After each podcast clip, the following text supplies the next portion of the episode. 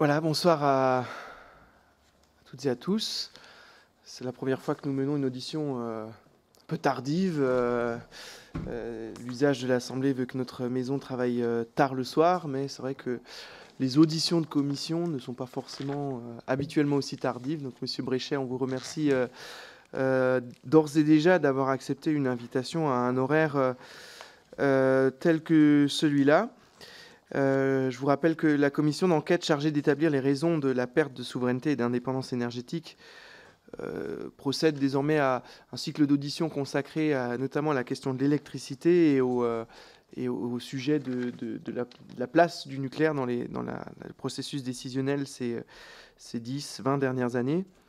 Monsieur Bréchet, vous êtes membre de l'Académie des sciences au titre des fonctions que vous avez exercées en qualité notamment, notamment et on va pas reprendre l'intégralité de votre CV en, présentation, de euh, haut commissaire de l'énergie atomique. C'est à ce titre-là que nous vous recevons.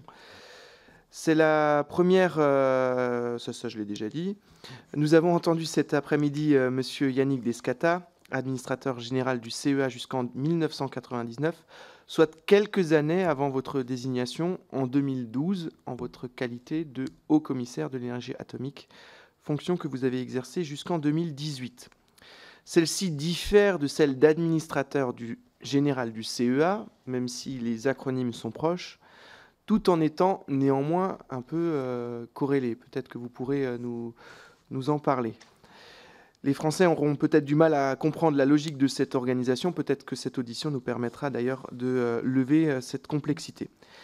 Il en est de même de la proximité des activités civiles et militaires dans le domaine nucléaire, seules les premières entrant dans le champ de compétences et d'investigation de notre commission d'enquête. Ce qui semble à peu près clair, c'est la fonction que vous avez exercée, c'est que la fonction que vous avez exercée vous a permis d'avoir une vision générale de l'écosystème nucléaire français, de ses réussites comme de ses difficultés, de sa vie intérieure et de ses rapports avec les autres autorités publiques et politiques. je vais vous donner la, parole sans, plus attendre pour un exposé liminaire. Et puis ensuite, nous aurons avec euh, le rapporteur un certain nombre de questions à vous poser avant que les échanges avec la commission, qui progressivement se complétera, euh, se euh, construisent. Avant de vous donner la parole, Monsieur Bréchet, je vous dois de vous demander de prêter serment, de dire toute la vérité et rien que la vérité, conformément à l'article 6 de l'ordonnance du 17 novembre 1958 relative aux assemblées parlementaires. Je vous invite donc à lever la main droite et à dire je le jure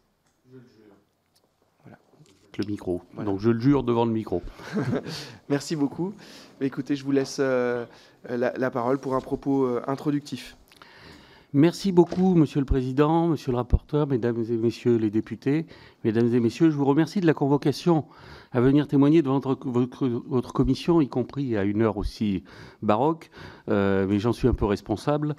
je répondrai aux questions qui m'ont été transmises au fil de mon exposé. Je reviendrai sur ces questions de façon synthétique à la fin de ma présentation, au moment de la discussion qui suivra cette présentation et qui durera aussi longtemps que vous le souhaitez. Les questions qui sont liées à la souveraineté énergétique et en particulier au rôle du nucléaire, je vous demanderai donc patience et attention pour pouvoir aller au-delà de la recherche nécessaire des responsables et avancer dans la direction indispensable des solutions. Alors j'ai l'habitude d'être précis, donc pour être précis, je vais vous lire un texte que j'ai écrit pour vous, euh, et c'est un texte qui vous semblera parfois rugueux, euh, mais dites-vous que c'est un témoignage sincère et véritable. Euh, c'est un texte qui est documenté, c'est-à-dire je vous laisserai en partant une clé USB avec l'ensemble des documents auxquels je fais allusion dans le texte, ainsi que des documents complémentaires, les rapports qui ont été rendus, les notes qui ont été écrites et la version écrite du texte que je vais, de, la présentation que je vais vous faire. Alors, L'essentiel va commencer de la manière suivante. Je vais rapidement vous dire qui je suis, quelle est la fonction de haut-commissaire quel est son fonctionnement, parce qu'il est important d'en comprendre l'articulation dans le fonctionnement du CEA. Euh, j'essaierai de vous rappeler quelques faits sur le nucléaire qu'il est absolument indispensable d'avoir en tête. Euh, je continuerai à vous donner une étude de cas qui correspondait aux questions que vous m'aviez posées en ce qui concerne les réacteurs à neutrons rapides. Euh, j'en viendrai à ce qui me semble le cœur du problème au-delà du nucléaire, c'est la question de l'instruction scientifique des dossiers politiques. Je pense qu'il est indispensable que votre commission s'interroge sur les raisons pour lesquelles on peut avoir des, difficultés à comprendre la logique des décisions qui ont été prises. Je reviendrai ensuite sur le questionnaire et puis après, je répondrai à toutes vos questions. Donc, je vous demande un peu de patience. Euh, vous voudrez bien m'en excuser, mais ces questions sont difficiles et on ne peut pas les aborder simplement par des effets de manche. Alors, qui suis-je? D'abord, je suis un scientifique et un ingénieur. Je suis un spécialiste de sciences des matériaux en général et de métallurgie en particulier. Et j'ai fait l'essentiel de ma carrière, donc je commence à avoir la barbe blanche, dans le monde universitaire, formant des ingénieurs et des chercheurs. L'essentiel de mes travaux a porté sur les matériaux de structure et en particulier dans leur capacité à produire de l'énergie ou à l'utiliser. Je suis membre de l'Académie des sciences ainsi que de plusieurs académies étrangères et professeur associé à deux universités au Canada et en Australie. J'ai occupé la fonction de haut commissaire à l'énergie atomique de 2012 à 2018, soit deux mandats de trois ans, et j'ai souhaité ne pas être renouvelé en 2018. J'ai rejoint la compagnie Saint-Gobain comme directeur scientifique en 2018 je préside le conseil scientifique de Framatome depuis 2019 et je conserve une activité de recherche et de collaboration avec des universités étrangères. Je n'ai plus aucune relation professionnelle ni avec le CEA ni avec le gouvernement depuis mon départ. Je ne m'exprimerai dans cette audition que sur des faits antérieurs à 2019, date de ma prise de présidence du conseil scientifique de Framatome. Alors, quelle est la fonction du haut commissaire? La fonction, c'est un texte, c'est un poste qui est prévu par la loi c'est un poste de conseil scientifique auprès du gouvernement et de l'administrateur général du CEA sur les missions du CEA et en particulier les missions concernant le nucléaire civil et militaire, ainsi que les questions liées à l'énergie en général. Il est positionné au sein du CEA, mais hors la hiérarchie du CEA, ce qui lui assure une totale liberté de travail. Il est essentiel de comprendre cela. Il y a un certain nombre de textes juridiques qui définissent la fonction, dont je vous donne les références dans, mon, texte écrit. Je ne vais pas vous donner la liste des articles. À travers ces différents textes, le haut-commissaire à l'énergie atomique a les fonctions suivantes. Il est le conseiller de l'exécutif pour les questions scientifiques et techniques concernant l'énergie nucléaire. Il peut saisir les ministres intéressés de propositions relatives à l'orientation générale scientifique et technique du CEA. Il est membre du comité de l'énergie atomique qui examine toutes les questions relatives au CEA. Il est prévu par la loi que le comité à l'énergie atomique se réunisse au moins une fois par an sous la présidence du Premier ministre. Il pourrait, en principe, être réuni sous saisine du haut-commissaire. Il participe au conseil d'administration avec voix consultative, ce qui est logique avec le fait qu'il n'a pas de fonction décisionnelle au sein du CEA. Il est le conseiller scientifique et technique de l'administrateur général du CEA pour l'orientation générale scientifique et technique du CEA. Pour exercer cette fonction, le haut-commissaire est assisté d'un conseil scientifique qu'il préside. Donc il est aussi essentiel de penser que quand je vous parle de rapports qui sont rendus, ce sont des rapports qui sont construits par des conseils scientifiques, par des groupes d'experts. Ce n'est pas des rapports qui sont écrits simplement de la blanche main du haut-commissaire, même si le haut-commissaire les assume et les porte. Il est responsable de la chaîne de sécurité pour l'intégrité des moyens concourant à la dissuasion et ne relevant pas du ministère de la Défense. Il est le garant de la gestion patrimoniale des matières nucléaires nécessaires à la défense. Donc vous voyez, il y a cette dualité entre le nucléaire civil et le nucléaire militaire. Il peut être chargé, au titre de ses différentes fonctions, par un ministre ou par l'administrateur général du CEA de diverses missions de conseil et d'expertise dans les domaines intéressant le CEA, défense nationale et enseignement. Il est donc essentiel de comprendre qu'il s'agit d'un poste de conseiller sans pouvoir décisionnel, le pouvoir de décision restant entre les mains de l'administrateur général seul. Alors le fonctionnement, alors chaque commissaire a son style propre. Euh, J'ai personnellement choisi d'avoir un positionnement exclusivement technique en donnant mes rapports aux autorités concernées à l'exclusion de toute diffusion publique. J'ai même théorisé cette raison-là, ce devoir de réserve absolue, revendiqué dès ma nomination, avec, à mes yeux, avec un devoir de franchise totale. Je ne me suis jamais départi ni de l'un ni de l'autre. Les documents issus du haut-commissaire sont donc à diffusion réduite, mais tous ont été systématiquement transmis aux ministères concernés ainsi qu'à leurs conseillers techniques, essentiellement environnement et énergie, industrie, recherche, défense, et systématiquement le président de la République et le Premier ministre via leur cabinet. les documents ont été aussi transmis aux administrations directement concernées, généralement la DGEC, la DGRI, la DGE, le cabinet militaire du président de la République. Et certains documents ont été transmis au président et vice-président de l'OPEX, parce qu'étant euh, par nature fondamentalement respectueux de la démocratie parlementaire, j'estimais que l'OPEX était naturellement destinataire d'un certain nombre de ces documents. Bien entendu, l'administrateur général du CEA été destinataires de tous les rapports. Ils n'ont jamais eu de couverture médiatique. Je ne parlais quasiment jamais à la presse, sauf pour expliquer que j'avais une machine à café dans mon bureau et que j'avais partie de la négociation de ma nomination. Euh, ce qui ne me semble pas être un secret d'État. Euh, les rapports étaient systématiquement remis en main propre aux conseillers techniques que je rencontrais une fois par trimestre en tête à tête pour leur en exprimer le contenu. Je me considère comme pleinement engagé contiennent, parce qu'ils contiennent ce qui en a été fait, ou plutôt ce qui n'en a pas été fait, et de la responsabilité des décideurs qui ont été destinataires de ces documents. Les rapports issus du haut-commissaire prenaient plusieurs formes suivant les sujets traités. Il y avait des sujets qui étaient traités sur une échéance de six mois à un an, à peu près, sur des sujets scientifiques et techniques, à la demande du gouvernement ou de la haute administration ou des acteurs du nucléaire. Des rapports qui sont issus de groupes de travail pilotés par le haut-commissaire.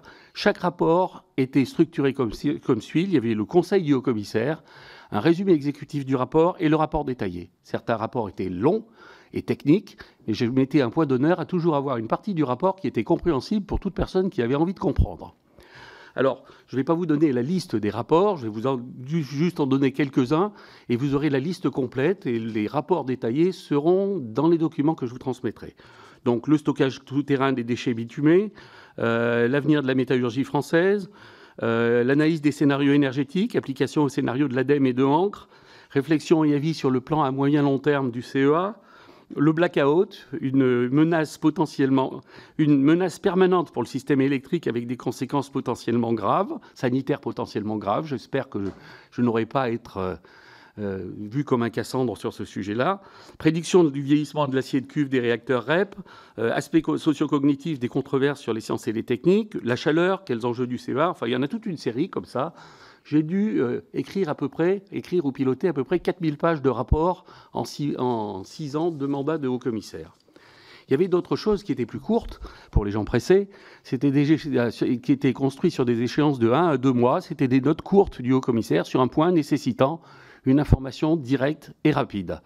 Donc, vous avez des notes sur la nécessité des réacteurs à neutrons rapides, l'opportunité des, SMR, la radiothérapie, euh, l'épidémiologie des cancers de la thyroïde, les échelles de temps dans le nucléaire, l'opportunité de la filière thorium. Donc vous avez toute une série de notes qui font grosso modo entre une et six, dix pages, euh, qui sont plus, euh, plus compactes. il y avait des notes aussi comme la participation française au rapport du GIEC, par exemple. La chimie séparative du CEA et ses applications en dehors du nucléaire. Et puis il y avait des actions à la demande des acteurs du nucléaire, sous forme d'animation de groupes de travail pour avis aux décideurs. Ces rapports sont rendus aux demandeurs ainsi qu'aux conseillers techniques et aux cabinets des ministères concernés. Par exemple, j'avais fait un rapport détaillé sur les innovations dans l'EPR nouveau modèle, euh, sur les stratégies de fermeture du cycle et Astrid. Ça, c'est la version longue de la note courte sur les, réacteurs à neutrons rapides. La priorisation des programmes de recherche de l'ANDRA pour, le, pour CIGEO. Donc vous avez des choses qui me sont demandées par des acteurs externes au gouvernement. Je fais le travail, je leur rends ce qui m'a été demandé, je le rends systématiquement au gouvernement et aux ministères qui sont concernés. Alors, en parallèle à ces actions d'expertise, conformément à la mission donnée au commissaire et de par sa fonction, je menais une évaluation scientifique approfondie du CEA avec un certain nombre de sujets qui étaient décidés en accord entre euh, l'administrateur général et le haut-commissaire. Je rendais de plus un rapport d'activité une fois tous les deux ans, réunissant les résumés exécutifs, les discours, les notes, les lettres officielles et en fin de mandat, euh, en fin de premier et deuxième mandat, un bilan d'activité et de recommandations. Donc, les travaux effectués, vous en aurez la liste et vous aurez les originaux. Alors maintenant, je voudrais euh, vous donner une vue d'ensemble du nucléaire en France. C'est des choses qui vont être assez rugueuses, que vous n'avez pas forcément l'habitude d'entendre de cette manière-là, mais je pense qu'il est indispensable, surtout après avoir prêté euh, serment devant vous, que je vous les dise. Et je vais vous les dire d'une certaine manière j'avais donné en 2020, à leur demande, une conférence à un groupe informel de jeunes hauts fonctionnaires qui s'appelait La Tortue, euh, sur, la sur la politique électronucléaire en France. Cette vision donnée après mon départ de fonction, donc en 2020, rappelant l'historique, me semble demeurer pleinement d'actualité. Le programme électronucléaire français a été décidé politiquement et mis en œuvre industriellement par un État stratège dans une situation de crise menaçant la souveraineté énergétique du pays. La clé de voûte de cette stratégie était identifiée dès les années 70, c'était la filière en neutrons rapide qui, qui permettait, le moment venu, de requalifier les déchets en ressources et d'assurer l'indépendance du pays en termes de ressources en uranium. On a alors un nucléaire durable qui n'utilise aucune ressource naturelle par définition épuisable et résout la question des déchets. Un système circulaire euh, pratiquement parfait à émission de gaz à effet de serre pratiquement nulle. Dans cette situation de crise au moins aussi importante, la crise climatique, et malgré des discours apparemment volontaristes pour la combattre, l'État français peine à assumer ce qui est un atout qui lui donne une électricité à 90% décarbonée. Il vient de prendre, donc j'ai écrit ça en 2020, il vient de prendre une décision lourde de conséquences en abandonnant la filière à neutrons rapides au moment même où de grands États impliqués dans le nucléaire comme la Russie ou la Chine, et maintenant les États-Unis, accélèrent leur développement. Cette décision, faisant suite à une série de renoncements concernant le parc électronucléaire, est emblématique de la disparition de l'État stratège en matière énergétique et de la transition d'un État stratège vers un État bavard. Elle est aussi révélatrice d'une désinformation continue concernant cette filière, désinformation acceptée par l'État quand elle n'est pas organisée par lui. Plusieurs points demandent à être fermement réaffirmés concernant l'énergie nucléaire. L'électricité générée par le nucléaire est essentiellement décarbonée. Dans une optique de lutte contre le réchauffement climatique, il est absurde de dépenser des milliards pour décarboner une électricité déjà décarbonée. Le démantèlement des centrales est une technologie maîtrisée, mais elle ne créera pas des emplois à la mesure de ceux que la fermeture des centrales supprime. Le fonctionnement des centrales est sûr et la létalité de l'énergie nucléaire est faible devant celle des autres sources d'électricité, en particulier de toutes les sources fossiles. La gestion des déchets est garantie par la technologie de vitrification couplée au stockage géologique profond, deux technologies sur lesquelles la France a une, avance reconnue. La question des ressources en uranium est résolue par la technologie des neutrons rapides et de la fermeture du cycle, qui permettent à la fois d'utiliser l'uranium appauvri et de maintenir le bilan en plutonium. Et enfin, cette filière à neutrons rapides où la France était pionnière vient d'être abandonnée en 2018 par une décision à courte vue qui restera dans l'histoire comme un modèle de stupidité ou de cynisme. Il est donc important de comprendre comment la cohérence d'une stratégie industrielle a cédé la place à l'opportunisme d'une stratégie de communication. Le retour sur l'historique de la filière, sur les difficultés industrielles rencontrées permet de mieux comprendre la situation actuelle. Le déploiement de la filière industrielle dans les années 70 à la suite du choc pétrolier s'est appuyé sur une décision politique, le plan Mesmer, un choix stratégique, la filière à eau pressurisée, une stratégie industrielle, la structuration de la filière depuis le combustible jusqu'à l'aval du cycle. En 20 ans, 58 réacteurs ont été construits, plaçant la France en tête des nations industrielles de l'énergie nucléaire, avec un retour d'expérience en matière d'efficacité industrielle et de sûreté inégalé de par le monde et reconnu comme tel. N'avoir pas construit de réacteurs pendant les 20 ans qui ont suivi a conduit à une perte de compétences industrielles, à une dégradation de l'outil de production, à un délitement du tissu de sous-traitants dont nous payons aujourd'hui le prix. La doctrine de libéralisation des marchés appliquée à un produit, l'électricité, dont la nature non stockable est à ce jour encore incontournable, et la démission des États européens face aux besoins pourtant croissants de fournir à tous les citoyens une énergie à bon marché, a conduit à une déstructuration qui a pour conséquence une situation économiquement et politiquement intenable, prix négatif, déstabilisation des réseaux. La gestion de l'intermittence des ENR et leur déploiement massif conjugué avec la perte de capacité pilotable, à plusieurs fois signalée par l'ASN, conduit à une dépendance grave vis-à-vis -vis du gaz au niveau européen qui présente un risque géopolitique grave. J'ai rajouté la phrase suivante, l'histoire récente nous en donne la preuve. Le prix à payer pour ces erreurs historiques sera lourd. La destruction alors même de l'urgence climatique de ce qui a été un fleuron industriel du pays et qui constitue un de ses meilleurs atouts dans la lutte contre le dérèglement climatique, l'absence de stratégie claire dans le domaine électronucléaire en ce qui concerne le remplacement du parc, le sacrifice d'outils industriels amortis et au fonctionnement sûr, la confusion entretenue entre la lutte contre le réchauffement climatique qui suppose une décarbonation de notre énergie le manque de lucidité sur les liens organiques entre la dissuasion nucléaire et la production et, la propulsion et les technologies industrielles du civil relève au mieux de l'ignorance, au pire de l'idéologie.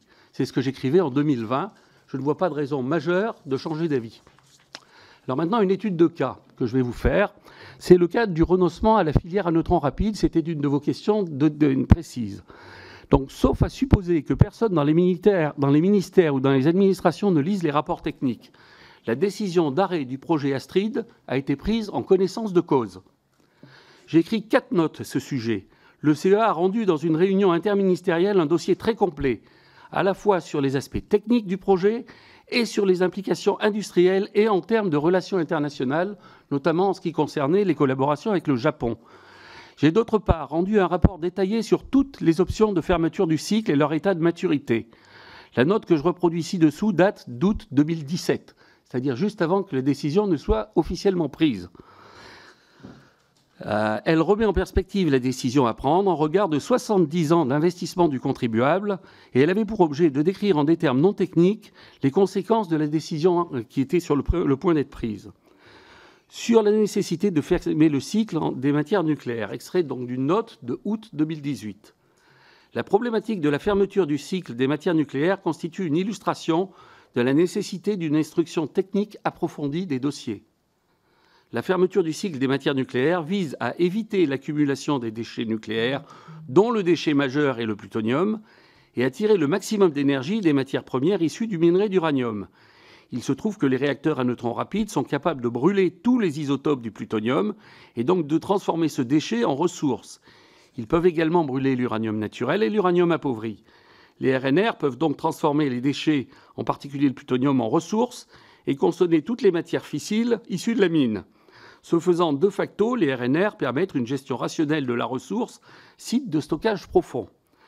J'ai d'ailleurs remis un rapport à la demande conjointe du président d'EDF et de l'administrateur général du CEA qui montre que parmi les différentes options techniques qu'on peut envisager pour réaliser la fermeture du cycle, le RNR à caloporteur sodium est l'option technologique la plus mature.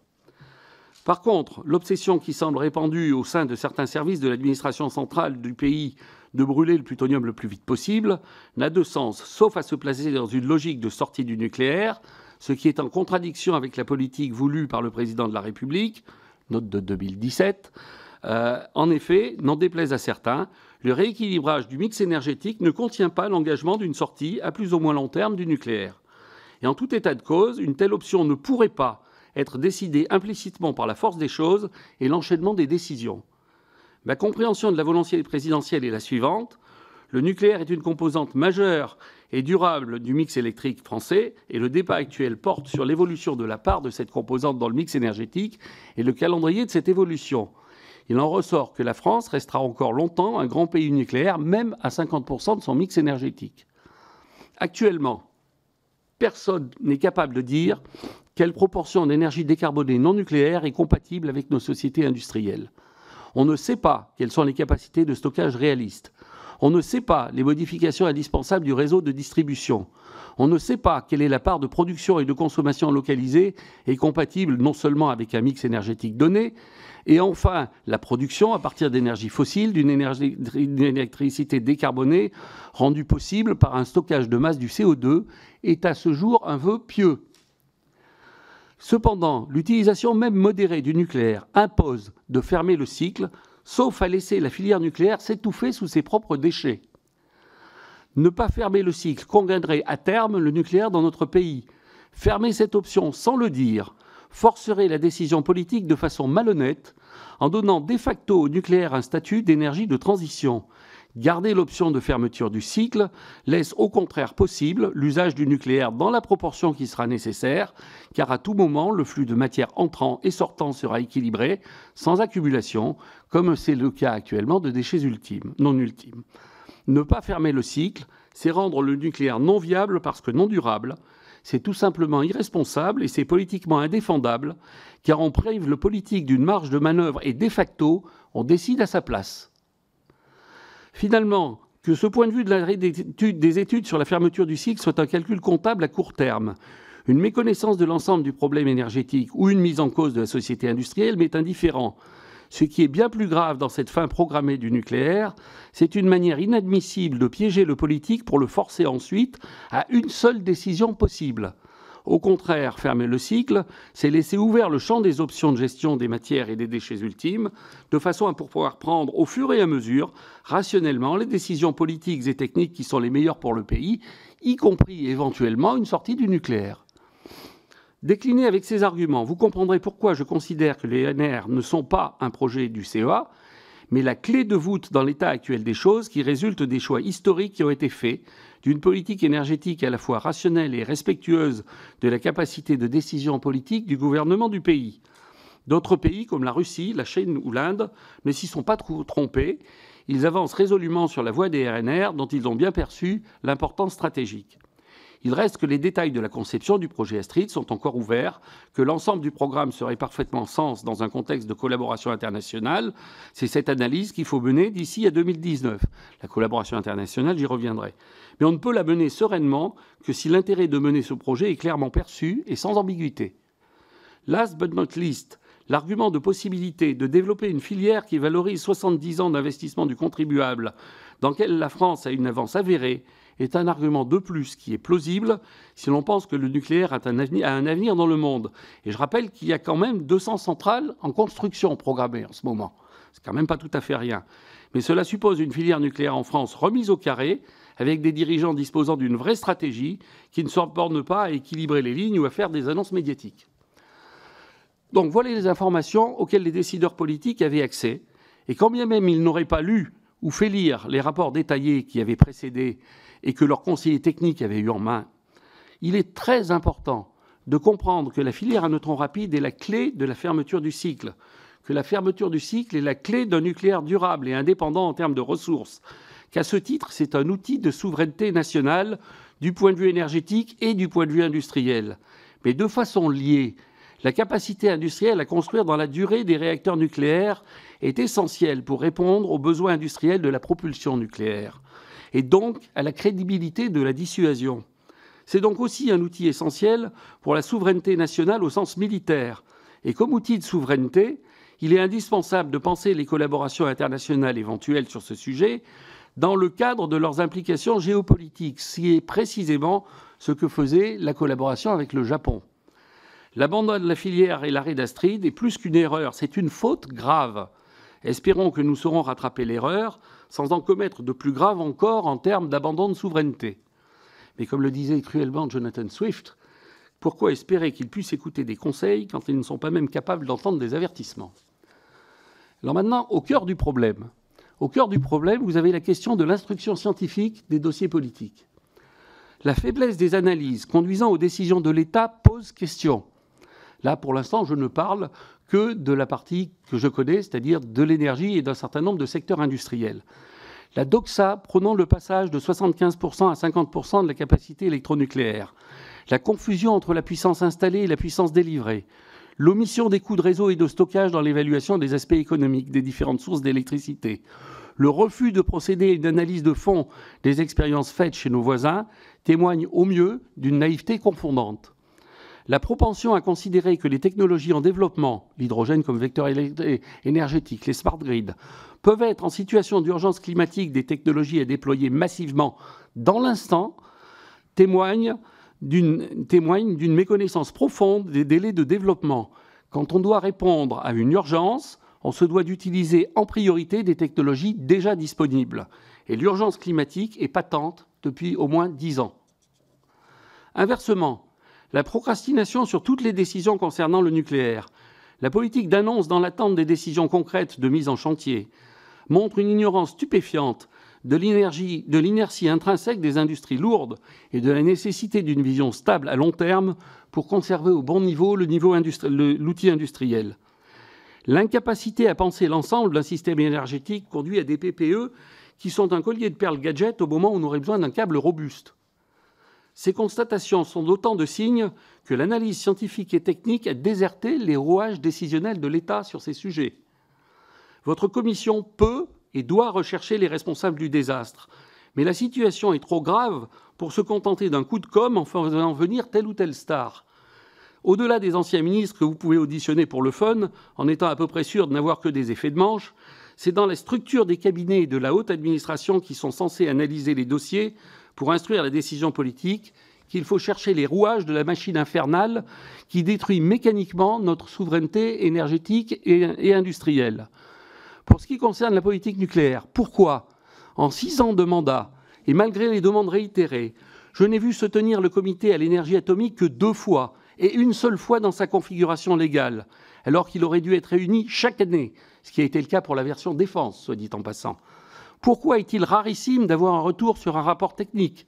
Pourquoi tant de rapports, le rapport d'Escata Colébillon par exemple, disparaissent-ils sans laisser de traces?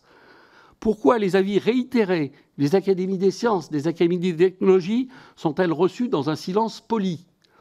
Ces dysfonctionnements ont des causes profondes. La première, c'est malheureusement, je dois le dire, l'inculture scientifique et technique de notre classe politique. Dans la génération qui a reconstruit le pays, les élèves de l'ENA recevaient un cours de Louis Armand, arrière-grand-père de votre rapporteur, sur les sciences et les technologies de la France industrielle. Il faut avoir eu ce cours entre les mains pour comprendre ce que ça voulait dire. Ça ne faisait pas d'eux des ingénieurs, cela leur donnait la mesure du problème. Et cette connaissance les rendait beaucoup plus efficaces que ne peuvent l'être des ingénieurs n'ayant d'ingénieur que le titre. La seconde est le rôle des conseillers techniques. Les conseillers techniques dans les cabinets ministériels. Quel que soit le prestige de leur diplôme, ils se retrouvent à conseiller sur des sujets qu'ils ne maîtrisent généralement pas, un ministre qui ne se pose même pas la question. Leur premier sujet sera trop souvent de ne dire à leur ministre que ce qu'il a envie d'entendre pour ne pas nuire à leur carrière à venir. Il n'est guère surprenant que les dix conseillers n'aient qu'un enthousiasme limité à réunir un comité à l'énergie atomique qui aurait tôt fait de mettre à jour leurs lacunes. Au fond, au-delà de la question du nucléaire et de la souveraineté énergétique, c'est l'instruction scientifique et technique des dossiers politiques qui doit être repensée de fond en comble. Que les corps techniques de l'État forment correctement leurs jeunes, au lieu de se contenter d'être les chiens de garde de chasse gardée. Que les conseillers soient en état de conseiller, c'est-à-dire réapprennent à analyser le fond des dossiers, et à challenger les experts qui leur rapportent, au lieu d'être nommés que sur la foi d'un titre fraîchement acquis. De telles instances existent ailleurs. Elles existent aussi aux USA, au Royaume-Uni, et elles fonctionnent. J'ai eu à examiner les rapports QR et QTR sur la transition énergétique produits sous la présidence de Barack Obama. Cette analyse a d'ailleurs été transmise au ministère de l'Environnement et au ministère de l'Industrie avec le succès que vous imaginez. Et bien sûr au président de la République et au Premier ministre. Euh, ils seront dans les documents que je vous transmets. C'est d'une lecture extrêmement intéressante. Non pas le rapport que j'en ai fait, mais les rapports QTR et QER qui sont fournis par le, comité scientifique autour du président des États-Unis. La qualité du travail effectué reflétait à la fois la rigueur de la procédure et l'intérêt pour l'exécutif américain de l'époque d'avoir un avis. Il serait peut-être temps de s'y intéresser. Donc maintenant, je vais revenir aux questions que vous m'aviez posées en synthèse de ce que je viens de vous asséner pendant un peu plus que les dix minutes que vous m'aviez demandé, mais vous comprendrez qu'il est important sur ces questions-là de ne pas le faire à la va-vite. Il faut vraiment qu'on réfléchisse sérieusement à ce qui s'est passé et comment, d'une part, en sortir, éviter que ça se reproduise. Pouvez-vous présenter le périmètre de vos fonctions de haut commissaire Comment ces fonctions s'articulaient avec celles de l'administrateur général du CEA Je ne vais pas y revenir. Mission de conseil euh, et euh, sur les missions du CEA. Lors de votre prise de fonction en 2012, quel jugement portez-vous sur les activités du CEA et leur adéquation avec les enjeux d'indépendance énergétique? Alors, euh, je rajouterai la chose suivante. Le CEA remplissait, à mon avis, convenablement ses missions concernant le, ministère, le nucléaire militaire et civil. Sur les énergies renouvelables, le CEA avait une stratégie opportuniste qui répondait à des exigences gouvernementales essentiellement pilotées par des agendas politiques. La mutation du CEA en CEA-EA témoigner de cet opportunisme et de la volonté de l'établissement. C'est une grande maison, le CEA. Elle a des volontés impérialistes qui ne sont pas du tout négligeables. La volonté de l'établissement de préempter ce sujet chéri dans les ministères. Alors que la partie ENR constituait au sein du CEA un État dans l'État, dont le patron avait son rond de serviette au ministère, la défense de l'action du CEA dans le domaine du nucléaire civil, qui n'était pas bien en cours, a été une lutte de tous les instants, menée courageusement par les deux administrateurs généraux avec qui j'ai travaillé. Comment définissez-vous la souveraineté énergétique Le concept était-il au cœur des préoccupations du CEA lorsque vous étiez au commissaire? Comment associez-vous ce concept à celui d'indépendance énergétique et celui de résilience?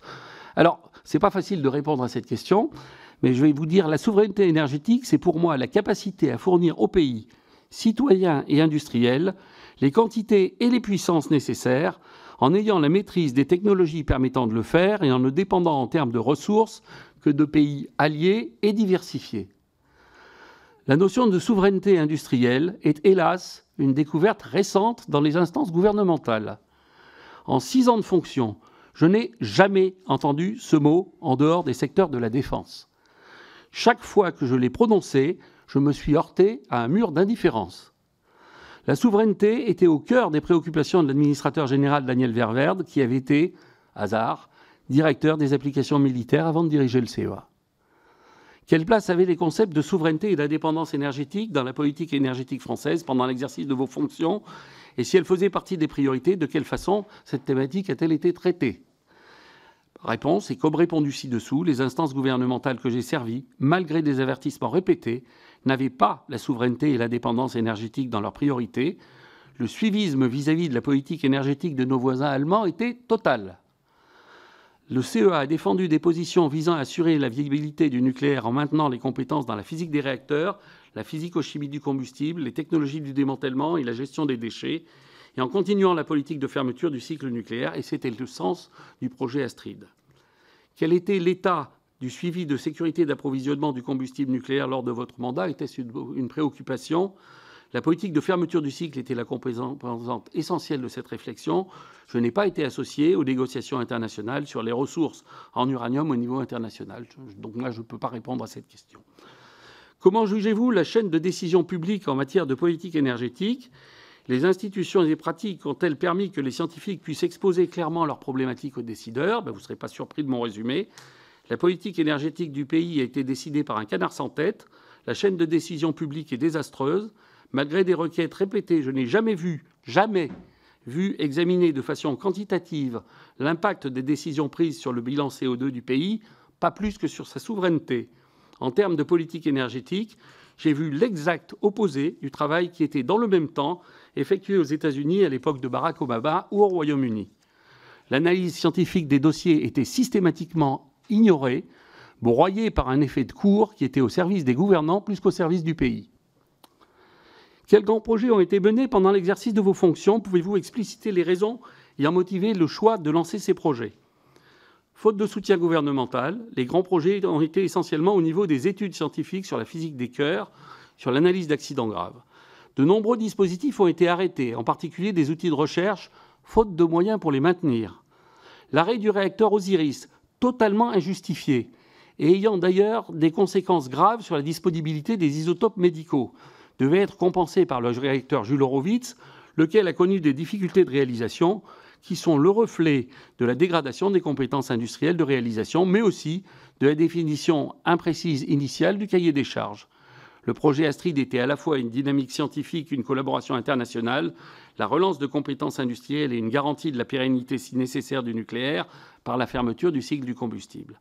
À l'inverse, quels sont les projets auxquels il a été renoncé et pour quelles raisons Pouvez-vous en particulier évoquer le programme Astrid Alors, on a fermé des dispositifs de recherche pour des raisons budgétaires, nous mettant en dépendance en ce qui concerne les données de neutronique ou les accidents de criticité dans la fabrication du combustible.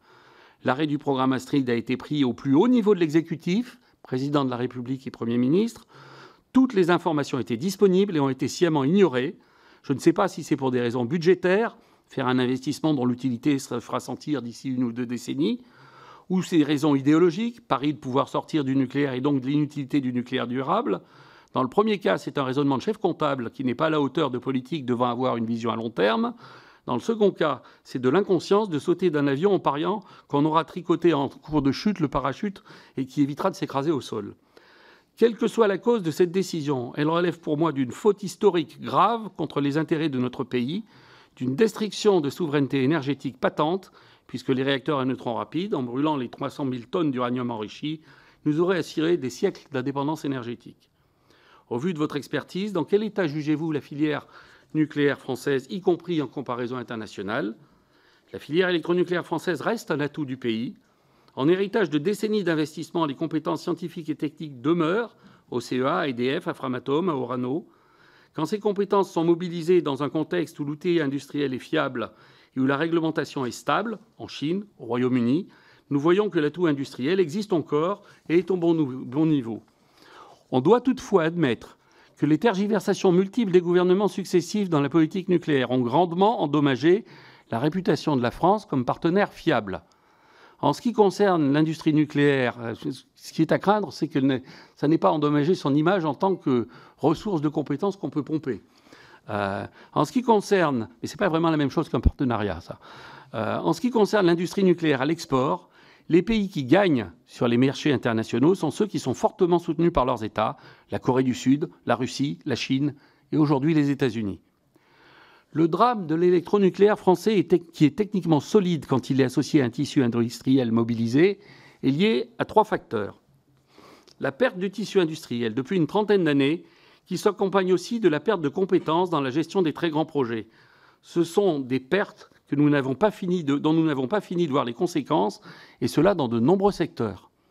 L'absence de politique claire depuis des années et la multiplication de discours non suivis d'actions concrètes. Le contraste avec le plan Mesmer est cruel.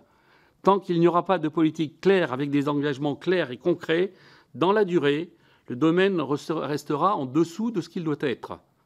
La conjonction de flottements décisionnels, des politiques pusillanimes, des dirigeants d'entreprises qui ont peur de leur ombre et de froisser le prince, et des autorités de sûreté démultipliées qui voient leur travail de qualité entravé par des communications intempestives, tout cela rend extrêmement difficile une politique industrielle et énergétique rationnelle et conduit à mettre hors service, au pire moment, des outils industriels qui pourraient remplir leurs fonctions de façon tout à fait sûre. Les atouts restants du nucléaire français peuvent encore et doivent encore contribuer à la souveraineté industrielle et énergétique du pays. Mais cela suppose, et j'espère que votre commission pourra faire passer ce message, cela suppose qu'on prenne enfin le taureau par les cornes.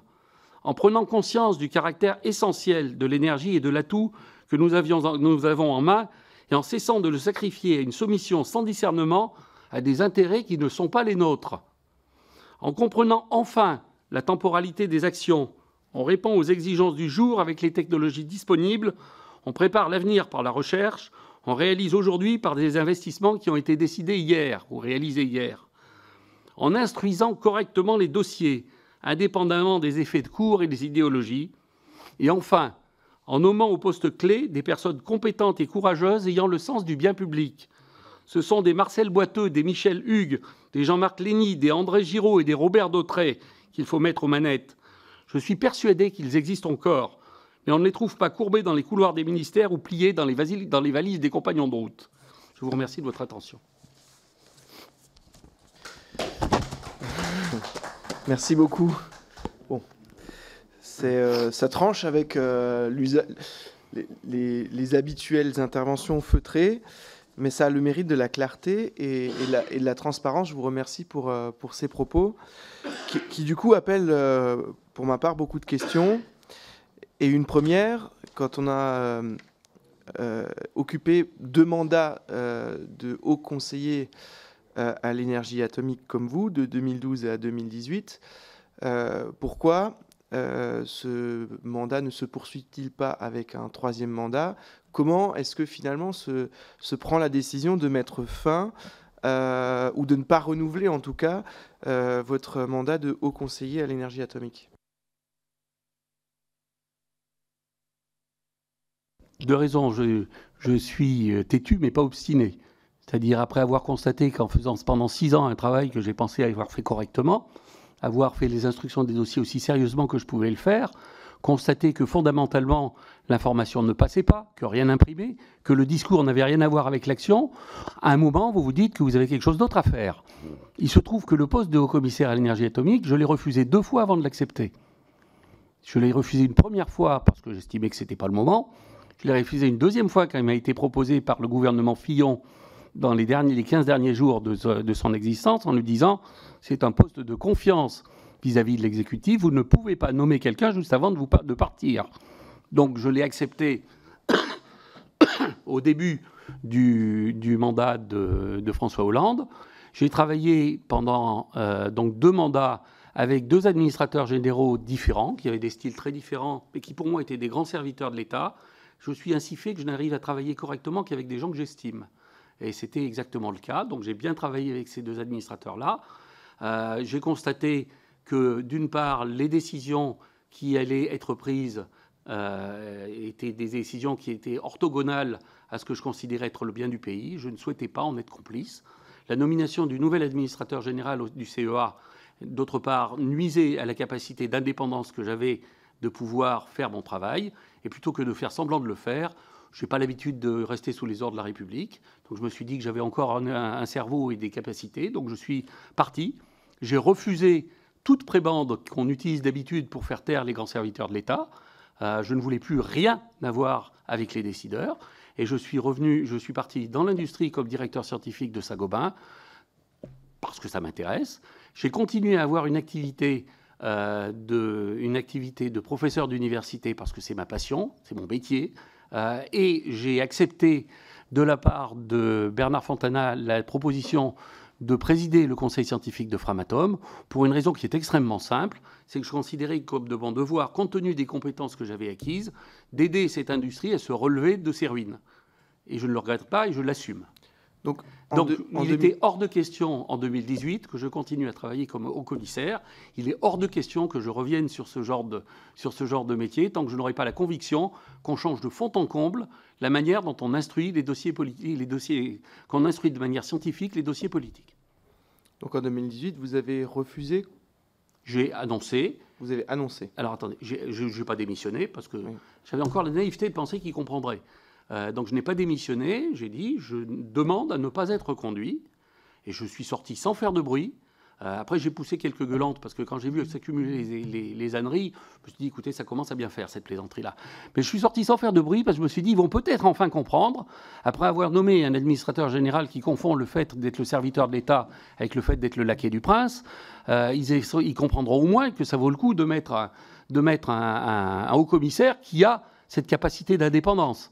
Je me disais, en ne faisant pas d'éclat, on pourra au moins faire ça. Le résultat a prouvé que c'est pas ça qui s'est passé, et on a essentiellement dénaturé la fonction de haut commissaire, ce qui a fait que j'ai encore moins de regrets de l'avoir quitté.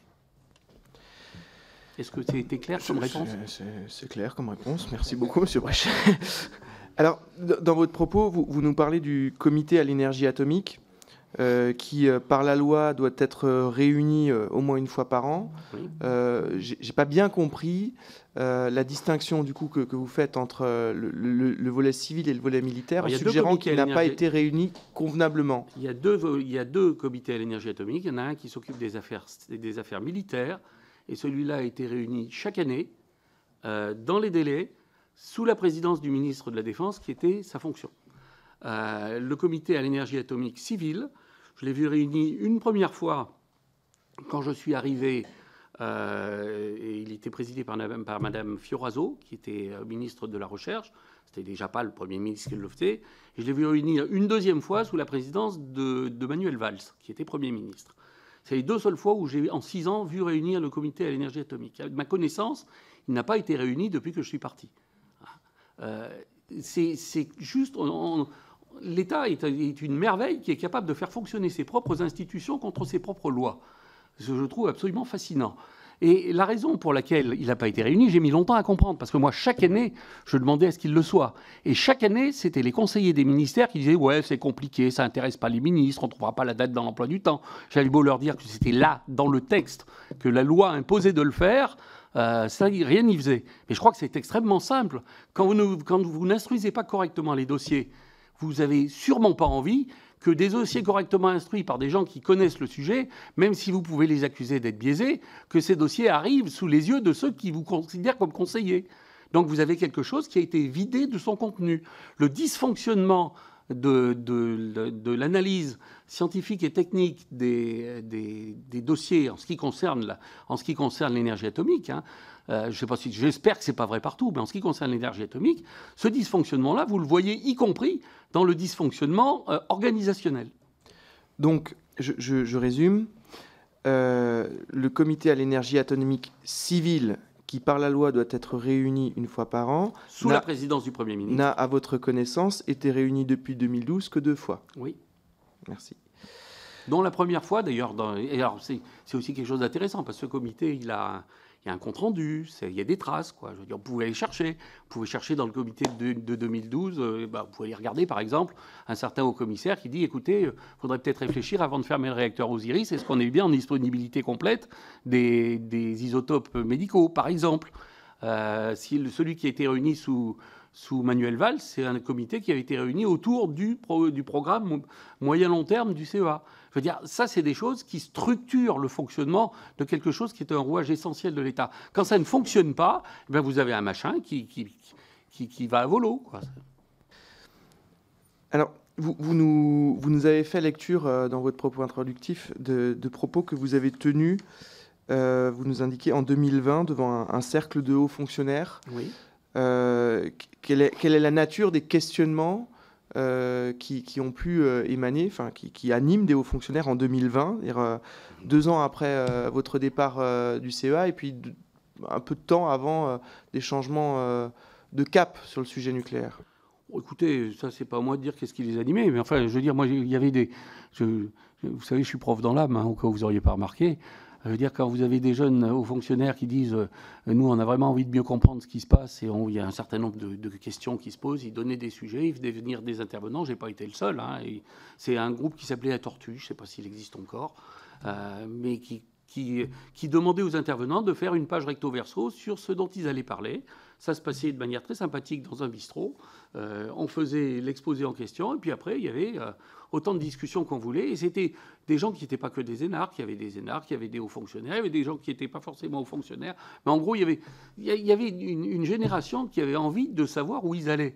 Alors vous savez, quand. Je vais vous dire, la, chose pour moi, elle est assez simple, hein, je vous l'ai déjà dit. Euh, la chose, elle est la suivante. La génération de mes parents ont reconstruit ce pays. Ma génération en a bénéficié. Vous avez une génération qui l'a démoli. Cette génération qui va, falloir, qui va devoir le reconstruire, c'est la vôtre, et c'est celle de ces jeunes hauts fonctionnaires qui me demandaient quelque chose.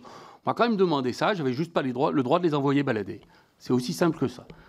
Et je peux vous garantir que les discussions étaient animées après, c'est-à-dire, euh, c'était aussi, aussi carré que ça. Alors, euh, dans l'audition que, nous avons eue juste avant la, la vôtre, celle de M. Descata, euh, on, avait une forme de, malaise quant à la, disponibilité de ces derniers travaux produits pour le compte du Conseil du, gouvernement, avec un rapport qu'il a rendu en, 2018, mais qui nous est inaccessible. Euh, en tout cas, on va, travailler à, son, voir comment on peut faire avec les moyens du Parlement, mais euh, du fait qu'il était classifié confidentiel défense. Est-ce que dans, dans l'historique de vos travaux, c'est des problématiques auxquelles vous avez été confrontés, eu égard à la, à la, criticité finalement du sujet que vous avez à traiter, de ce rapport au, classement confidentiel défense? Ben, Vous savez, je ne suis pas aussi souple qu'on peut imaginer qu'on puisse l'être. Donc, euh, quand je rendais des rapports qui avaient lieu, euh, qui avaient quelque chose à voir avec la dissuasion, ils étaient systématiquement classés confidentiel défense, voire secret défense. Et dans les documents que je vous transmets, il n'y a aucun rapport sur la dissuasion tous les rapports sur la dissuasion, sur la, séparation isotopique du plutonium par séparation laser, toutes ces choses-là sont des rapports qui ont été transmis au chef d'état-major du président de la République, au ministère de la Défense. Ils sont classés secret défense. Vous ne pourrez pas y avoir accès autrement qu'en demandant la levée de ce secret défense. Le rapport d'Escata-Colébillon est une situation un peu différente. C'est une situation où on a demandé à Yannick Descata, administrateur général, ancien administrateur général du CEA et grand connaisseur de la filière, et euh, ça doit être, je me souviens plus de son prénom, mais Colébillon, qui a été euh, direction générale de l'armement euh, et connaît aussi très bien le nucléaire, de faire un rapport conjoint entre le nucléaire civil et le nucléaire militaire, ce qui en tant que tel n'est pas bête, parce que ça veut dire que ces choses-là sont quand même assez intriquées. Et à ma connaissance, Descata s'occupait plutôt du nucléaire militaire alors qu'il était spécialiste du nucléaire civil, et Colébillon s'occupait plutôt du nucléaire civil alors qu'il était spécialiste du nucléaire militaire, ce qui permettait d'avoir une vision qui était structurée. Maintenant, c'est une manière extrêmement facile de demander à, rendre inaccessible un rapport que de dire qu'il contient des informations secret défense. Moi, je pense que la représentation nationale serait parfaitement légitime à demander à avoir accès dans le rapport Colébillon, euh, d'Escata Colébillon, d'avoir accès à la partie qui concerne le nucléaire civil. Et je vois mal, étant fondamentalement démocrate, comment est-ce qu'on pourrait vous le refuser? Alors, dans, votre propos euh, liminaire, vous, mettez le doigt sur euh, un chiffre de la réalité énergétique euh, du monde. 200 projets de construction de centrales nucléaires à l'heure actuelle. Est-ce que sur la période de, pendant laquelle vous avez occupé votre fonction de haut commissaire à l'énergie atomique ou, ou au-delà, vous avez eu à connaître de rapports rendus au gouvernement sur les enjeux de la disponibilité de l'uranium enrichi pour la France, eu égard à cette évolution euh, de la place du, nucléaire dans le monde? Je l'ai dit, je l'ai même écrit. Et? Des fois, je me suis demandé si, quand j'envoyais mes rapports, ça, serait pas, ça aurait vraiment changé quelque chose si je les avais envoyés reliés des deux côtés.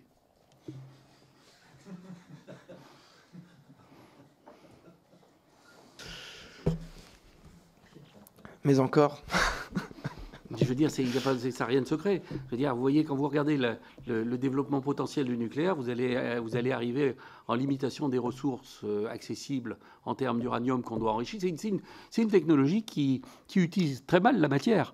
Euh, on a de la veine, c'est une matière qui fournit beaucoup d'énergie. Mais si vous voulez utiliser mieux la matière, ça veut dire qu'il ne faut pas se contenter d'utiliser l'uranium appauvri. Il faut utiliser l'ensemble de l'uranium. Et c'est pour ça que la, filière réacteur à neutrons rapide est aussi importante. Et c'est pour ça que Bill Gates, qui est sous, tout sauf un branquignol, est en train de mettre des, billes sur ces sujets-là pour une raison toute simple, c'est qu'il sait exactement que si le nucléaire se développe, ça sera un, ça sera un point de passage obligé des filières nucléaires. Euh, je veux dire, ne rien vous cacher, alors j'ai fort heureusement oublié le nom du zozo qui m'avait raconté ça dans un ministère, mais quand j'ai essayé de lui expliquer ça, euh, et qui m'a dit, mais si on a besoin de cette technologie, monsieur, on l'achètera aux Chinois. Je veux dire, c'est ça la souveraineté nationale dont j'entendais parler quand j'avais C'est la période pendant laquelle vous étiez au commissaire à l'énergie. Tout à fait. Donc, Alors il y a de la veille, je ne me souviens plus qui c'est. Donc pendant cette période, vous avez euh, transmis des rapports sur cette question de la disponibilité de l'uranium enrichi. Bah, tout ce qui est écrit sur les RNR, c'est exactement ça. Disponibilité de l'uranium enrichi, euh, capacité à faire mieux que d'utiliser 3% de la ressource. Mais encore une fois, ça c'est de la connaissance commune. C'est juste invraisemblable que, ayant à prendre des décisions majeures pour le pays sur ces choses-là, vous prenez le petit bouquin de Gérald Mussner sur le, sur le nucléaire, qui est publié après que je sois parti, bien sûr, mais vous prenez ce petit bouquin, vous avez tout dedans. Ces, choses-là, vous prenez un, pas un que sais-je sur l'énergie nucléaire, mais vous le savez pratiquement.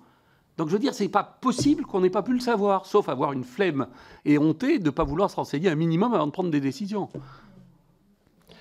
Alors, je vous poserai une dernière question avant de passer la, parole au rapporteur.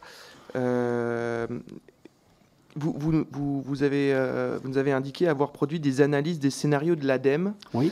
Euh, quel, regard, du coup, avez-vous sur euh, les scénarios euh, énergétiques de, l'ADEME ben, Je crois qu'il faut que vous lisiez les analyses. Et je vais vous dire comment elles ont été faites, parce que j'ai l'habitude de faire les choses proprement. Les analyses des scénarios de l'ADEME, ce n'est pas le haut-commissaire qui regarde le scénario de l'ADEME qui dit c'est bien, c'est pas bien je, demandais à quelqu'un qui était en charge de ces scénarios-là de venir me faire un exposé de ce qui s'est passé. Alors il était arrivé, le truc était bien huilé, c'était l'exposé qu'il faisait dans les ministères. Et je lui ai dit non, non, on va pas faire ça comme ça. Regardez le rapport que vous avez envoyé. Vous voyez, parfois, chaque endroit où il y a un signé, j'ai une question. Donc ça veut dire qu'on ne va pas s'en tirer en une demi-heure d'exposé. Et il est venu six fois, deux heures à chaque fois. Et j'avais réuni un groupe de six experts avec qui on discutait. Ce que vous trouverez dans le rapport d'analyse de l'ADEME, c'est les questions qui étaient posées, les réponses qui ont été données et les commentaires qu'a fait, fait, le comité d'experts. C'était ça l'analyse des rapports de l'ADEME. Et donc je ne peux pas répondre en disant l'ADEME fait des trucs euh, très bien ou des trucs pas bien. Je vous dis, il faut regarder pas à pas, ligne à ligne, les choses qui sont annoncées. Et c'est ça que j'ai fait. Est-ce que vous avez le sentiment que dans euh, l'analyse des scénarios de l'ADEME que vous avez produite, euh, les points d'alerte, les points d'attention que vous avez pu produire a été pris en compte ensuite dans euh, les, organismes qui, euh, qui découlent hein, des, projections de l'ADEME. Je pense à RTE, je pense au scénario de programmation pluriannuelle de l'énergie, etc. Alors RTE a changé un petit peu de, mouvement, de direction depuis quelques... Enfin en gros depuis qu'on est passé de M. François Brotte à M. Xavier Piechetzik, quoi, quelque chose près. Et puis même en aval du passage de M. Piechetzik. Mais ceci dit, je n'ai pas l'outre cuidance d'imaginer que c'est mes rapports qui ont conduit à ça. Je crains malheureusement que ce soit d'autres raisons que les analyses techniques qui ont conduit cette évolution. Très bien. Monsieur le rapporteur. Merci, Monsieur le Président. Je m'associe à vos remerciements pour euh, Monsieur Bréchet pour la, qualité, la clarté, la quantité des, réponses déjà fournies et je crois comprendre de la quantité des documents qui nous seront euh, communiqués et qui nous, nous permettront de passer d'autres soirées. Euh, de travail sur, euh, sur ce sujet. J'ai évidemment également beaucoup de, de questions. Peut-être simplement vous, vous demander de revenir euh, sur euh, l'état du parc nucléaire lorsque vous prenez vos responsabilités euh, à la tête du CEA À la fois, vous avez commencé à évoquer certains des points, mais à la fois l'état du parc lui-même, des installations, l'état des compétences des personnes en charge de, l'exploitation, de la maintenance, et puis aussi l'état, euh, j'allais dire, de l'innovation et de la recherche, à la fois au sein du CEA ou dans dans la filière en général. Alors, l'état du parc, quand j'arrive, évidemment, je ne fais pas l'état du parc. Ce n'était pas ma fonction. Hein, donc, Bon, au fur et à mesure, évidemment, j'ai eu à faire des rapports sur les vieillissements des cuves. Je ne me posais pas des questions sur les histoires de corrosion actuelles, j'ai des avis là-dessus, mais comme je n'ai pas la totalité du dossier et que je n'ai pas l'habitude de donner des opinions à la place de donner des avis, le jour où j'aurai la totalité du dossier, je pourrais vous donner un avis. Mais donc il y a un certain nombre de, questions où euh, j'ai eu à intervenir euh, plutôt sous une forme de, conseil scientifique. Alors maintenant, pour ce qui était des activités de, des activités de recherche au, sein, de, au sein du CEA, euh, j'aurais tendance à dire qu'en termes de compétences scientifiques, ce qui restait, euh, restait à un bon niveau. En termes de dispositifs, euh, à force de gratter, on finit par toucher l'os, et à force de gratter l'os, on finit par arriver à la moelle. Donc progressivement, j'ai vu des dispositifs qui étaient fermés, faute de pouvoir les entretenir. Alors euh, ça, ça aide pas. Je veux dire, quand vous fermez un pilote de criticité, quand vous fermez un réacteur d'études qui vous permet d'avoir des, données neutroniques, bah, ça affaiblit votre capacité à, analyser le, fonctionnement ou l'évolution de, vos réacteurs. Alors maintenant, euh, pour ce qui est de l'innovation dans le nucléaire, c'est une question qui est difficile pour une raison, la raison suivante, c'est que euh, le nucléaire est une industrie qui est incroyablement conservatrice intergouvernementement conservatrice qui est liée à la nécessité de la sûreté. C'est-à-dire, avant de changer quelque chose, euh, vous regardez de très près si quelque chose que vous changez ne va pas conduire à des problèmes. Et donc, ça veut dire qu'il y avait relativement peu d'études qui étaient faites sur les réacteurs innovants. Euh, les études étaient sur les réacteurs de la quatrième génération étaient essentiellement focalisées sur les réacteurs à neutrons rapides refroidissement sodium. Euh, ce qui était un choix stratégique, parce que euh, la quatrième génération a été décidée au niveau international, et les différents pays ont décidé d'aller dans telle ou telle direction. Et les, euh, quand je suis arrivé, alors avant d'arriver, j'étais dans un, dans un comité d'évaluation qui avait été demandé par M. Bernard Bigot, qui devait être à l'époque, alors je ne sais plus, je ne sais plus exactement quand c'était, mais on m'avait demandé d'examiner les différentes options possibles pour la génération 4. Et dans ce comité d'évaluation, on avait à cette époque-là euh, constaté que des deux, euh, filières de la génération 4, il y en avait une qui était des réacteurs à très haute température et une autre des réacteurs à neutrons rapides refroidis au sodium, une autre qui était des réacteurs à neutrons rapides refroidis au plomb. Euh, eh bien, ces trois options-là, la celle qui était la plus accessible compte tenu de nos compétences était celle des réacteurs à, euh, des réacteurs à neutrons rapides refroidis au sodium. Donc ce truc-là, c'était avant que je sois au commissaire. Mais donc du coup, j'ai hérité en tant que commissaire d'une recommandation que j'avais fait dans un comité euh, avant. Donc de la même manière, j'ai présidé le conseil scientifique de la direction des applications militaires avant de rentrer au CEA. Donc je n'étais pas, tout à fait un perdreau de l'année quand je suis arrivé dans, le poste de haut commissaire. Euh, alors maintenant, euh, une, des premières choses, et ça, ça a été un, moment vraiment intéressant euh, au tout début de mon premier mandat, c'est à l'époque à la direction générale de l'énergie et du climat, il y avait quelqu'un qui s'occupait de nucléaire, qui s'appelait Charles-Antoine, qui s'appelle toujours d'ailleurs, mais qui est, parti, qui s'appelle Charles-Antoine Louette, qui m'a dit, ça va pas ce truc-là, il faut qu'on comprenne comment s'articulent les activités de recherche entre EDF, Framatome, le CEA, l'IRSN et, euh, et, ben. Et puis le milieu universitaire, sachant que le milieu universitaire en France fait relativement peu de choses dans le domaine du nucléaire. Ça, c'est peut-être aussi une question qu'il faut se poser. Hein. C'est le revers de la médaille d'avoir le CEA qui s'en occupe, ça. C'est-à-dire, en gros, quand le CEA s'occupe de quelque chose, débrouille bien pour que personne d'autre fasse quelque chose avec. Mais, euh, enfin, au moins dans le domaine du nucléaire. Donc, euh, cette étude-là, je l'avais faite à la demande de Charles-Antoine Louette. Ça m'avait permis très rapidement d'avoir une vision d'ensemble de tout ce qui se faisait dans les différents centres de recherche. Et j'arrivais en disant, écoutez, vous pouvez ne pas me le dire, mais sur les questions de politique nucléaire, si vous ne répondez pas au commissaire, ce que vous faites est illégal. Et c'était à une époque où il y avait encore des gens qui se disaient que de ne pas faire quelque chose, faire quelque chose d'illégal, c'était pas bien. Euh, donc j'ai pu avoir accès à beaucoup, beaucoup de choses sur ce qui se faisait à l'IRSN, à EDF, à Framatome.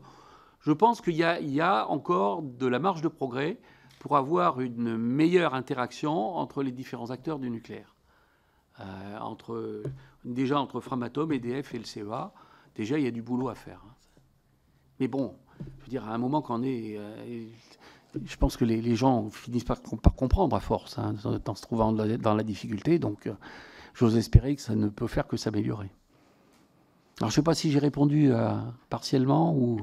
Peut-être simplement une précision. Je comprends bien que vous ne pouvez pas donner euh, forcément euh, une, analyse complète sur l'état du parc à votre, arrivée, mais simplement, euh, au travers des différentes analyses que vous avez pu faire, quelle a été votre vision au moins parcellaire sur, sur le parc existant à l'époque? Bah Écoutez, euh, je pense qu'il y a aussi une idée qui est très très simple. Quand vous regardez un parc électronucléaire, il y a déjà deux choses à regarder. Il y a le, parc électronucléaire en tant que parc de réacteurs, et puis vous avez le parc électronucléaire en tant que parc d'outils de, fabrication du combustible. Euh, et c'est deux choses qui sont complémentaires, qui sont liées, mais qui ne sont pas la même chose.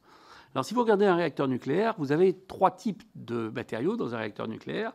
Vous avez le combustible qui est du consommable, et puis vous avez toute la tripaille qui est à l'intérieur du, réacteur qui est aussi du consommable. C'est des machins que vous changez régulièrement. Vous avez la tuyauterie à l'extérieur euh, qui est du remplaçable. Donc euh, vous remplacez euh, la tuyauterie, et puis bon, bah, ça vous coûte cher, mais enfin vous la remplacez. Puis vous avez la cuve. Et la cuve, ça c'est le truc que vous ne pouvez pas remplacer. Donc ce qui vous donne la durée de vie d'un réacteur, c'est la durée de vie de la cuve. D'où toutes les études sur le vieillissement de la cuve. Alors, il se trouve que on a la chance en France, on s'en rend pas compte, mais on a la chance d'avoir 58 centrales qui sont grosso modo sur le même modèle. Donc ça veut dire qu'on a un retour d'expérience du vieillissement qui est énorme. Et donc, ce que ça nous a permis de voir, c'est qu'en fait, les cuves vieillissaient beaucoup moins vite que ça n'était prévu au départ. D'où l'idée de les prolonger, de prolonger la durée de vie, parce que la durée de vie d'une cuve, c'est en gros de combien elle peut être irradiée jusqu'au moment où le matériau se, se rapproche dangereusement d'une zone de fragilité. Et, c'est exactement ce qui est en train de se passer aux États-Unis. Quand ils sont en train de dire on est passé de 40 à 60 ans, là ils sont en train de passer de 60 à 80. Et c'est pas du tout impossible qu'on aille à 100 ans. Euh, pour ce qui est de la cuve, ça ne veut pas dire qu'à la fin il restera pratiquement plus rien du premier réacteur sauf la cuve. Et donc ces études-là, c'est des études sérieuses. C'est pas des trucs qu'on fait au doigt mouillé en disant le réacteur machin c'est le plus vieux, on l'arrête quoi. Hein. si vous voyez auquel, à quoi je fais allusion. Non, pas du tout. Personnellement, je ne vois pas. Peut-être une, une question adjacente simplement sur le, parce que vous l'avez évoqué, euh, la manière dont le, CEA a diversifié ses activités, et en particulier a développé ses activités de recherche sur les énergies renouvelables. Euh, est-ce que vous avez vu une forme de rivalité, euh, y compris budgétaire, entre les deux activités, les ah activités de recherche nucléaire et énergie renouvelable? Est-ce que vous jugez que l'une a été menée au détriment de l'autre ou non? Bah, Écoutez, je ne veux pas vous dire que c'était euh, une période idyllique hein, de ce côté-là. Bon, je pense qu'il y a plusieurs choses. Euh, je pense qu'il n'est pas illégitime qu'on fasse des énergies renouvelables au CEA. Euh, c'est pas illégitime parce qu'il y a une, capacité d'ingénierie, il y a des gens qui sont solides, il y a des dispositifs, il y a une, il y a une culture de projet au CEA qui est assez saine et assez solide. Donc, d'une certaine manière, c'était pas malsain de faire, de faire des énergies renouvelables au CEA. Enfin, en gros, en gros ce qui s'est passé en France, c'est qu'à un moment, euh, l'IFPEN est devenu IFP, euh, l'IFP est devenu IFPEN, le CEA est devenu CEAEA. C'est-à-dire, en gros, vous êtes dans la situation où n'importe qui qui voyait passer des sous sur les énergies renouvelables disait moi, et moi, et moi, et moi. Et moi. Donc, je pense qu'il était d'autant plus légitime au CEA de faire des énergies renouvelables qu'à un moment, elles vont avoir à coexister avec le nucléaire et que ça, c'est une vraie question comment un parc électronucléaire qui par nature n'est pas si flexible que ça peut exister avec un parc, euh, un parc euh, DNR qui par nature est fluctuant. Euh, et d'ailleurs, j'ai rendu un rapport là-dessus, sur la coexistence du parc, quelles étaient les, les, actions de recherche nécessaires au CEA pour faire coexister un parc électronucléaire et un parc de, et, un parc de, DNR. C'est même la dernière thèse que j'ai encadrée au CEA. Ça a été une analyse systématique des besoins de stockage liés à des pénétrations plus ou moins importantes du parc. Donc, ça, c'était une chose. Maintenant, après, vous êtes dans une situation où vous avez quelque chose qui est défini comme le cœur de mission du CEA. Il y a un truc dans le CEA, ça s'appelle le décret. Le décret qui assure le fonctionnement du CEA, il a été réécrit en 2016. Il dit voilà les choses que doit faire le CEA. Et dans les choses que doit faire le CEA, on peut, n'importe quel gouvernement peut dire ça c'est une priorité, ça c'est moins une priorité. Ou il change le décret. Mais le, le, CEA sans décret, ça n'a pas de sens. C'est quasiment contre son ADN. Bon, donc ce qui s'est passé, c'est qu'il y avait un certain nombre de choses qui étaient dans le décret. Il y avait une force motrice pour développer les ENR à, tout craint, qui fait que, grosso modo, n'importe quoi qu'on présentait pour faire des ENR, ça avait la bénédiction du ministère. Et n'importe quoi qui était présenté pour ce qui est, du nucléaire, bon, en gros, euh, ça traînait un peu des pieds, quoi. Alors maintenant, ça c'est la dynamique. Maintenant, l'état initial faisait quand même que le nucléaire coûte très cher. Euh, à développer. La recherche, quand vous faites des matériaux irradiés, c'est tout un poème, hein, à découper, à déplacer, enfin bref. Donc ça, ça coûte tout de suite très cher. Et donc, d'une certaine manière, on disait, il y a beaucoup trop d'argent qui est mis sur le, sur le nucléaire et pas assez sur les ENR. Bon, on peut le dire. Enfin, après, on peut aussi se dire, je prends la quantité d'argent qui est mis, que je divise par la puissance, par les puissances fournies, et la question se pose de manière un petit peu différente. Mais ça veut dire qu'il fallait. Je pense que ce qui a manqué, fondamentalement, c'est une vision systémique, globale, au niveau gouvernemental, qui doit donner sa feuille de route au CEA sur comment on développe conjointement dans une filière ENR, avec tout ce que ça peut vouloir dire en termes d'indépendance, en termes d'outils industriels, etc., avec une filière existante de nucléaire, et comment ces deux trucs-là, ça peut vivre ensemble. Cette ligne-là, elle n'a jamais été définie. Donc comme elle n'a pas été définie, ben, grosso modo, euh, euh, tout le monde se précipitait à l'endroit où il y avait des sous. Et ça s'est vu au CEA, euh, parce qu'ils sont en plus particulièrement bien doués pour aller chercher les sous, mais ça s'est vu pareil dans les universités, ça s'est vu pareil au CNRS. Et la, réflexion, au contraste de ce qui s'est fait aux États-Unis, où vous aviez les réflexions autour de, autour de Barack Obama avec le DOI euh, pour, pour faire les, les, rapports QR et QTR dont je vous parlais, nous, on a fait un machin qui s'appelait Ancre. Alors, Ancre, qu'est-ce que vous faites? Vous mettez autour de la table une bordée d'apparatchiks du CEA, du CNRS, de, l'IFPEN, de, des universités. Ils sont tous en train de discuter entre eux de ce qu'il faut faire.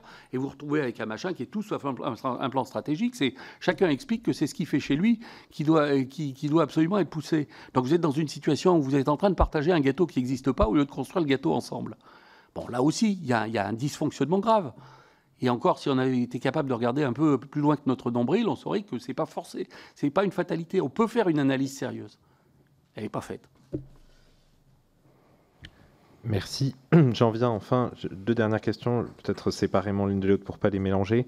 Euh, la question du, dans les projets innovants hein, qui ont été euh, arrêtés, la question du réacteur Osiris. Est-ce que vous pourriez revenir sur son intérêt euh, technique et industrielle, premièrement, et deuxièmement sur, euh, je ne sais pas exactement si vous l'avez connu euh, précisément puisque vous êtes arrivé en, 2012, mais sur le contexte et le processus décisionnel qui a mené à, son arrêt.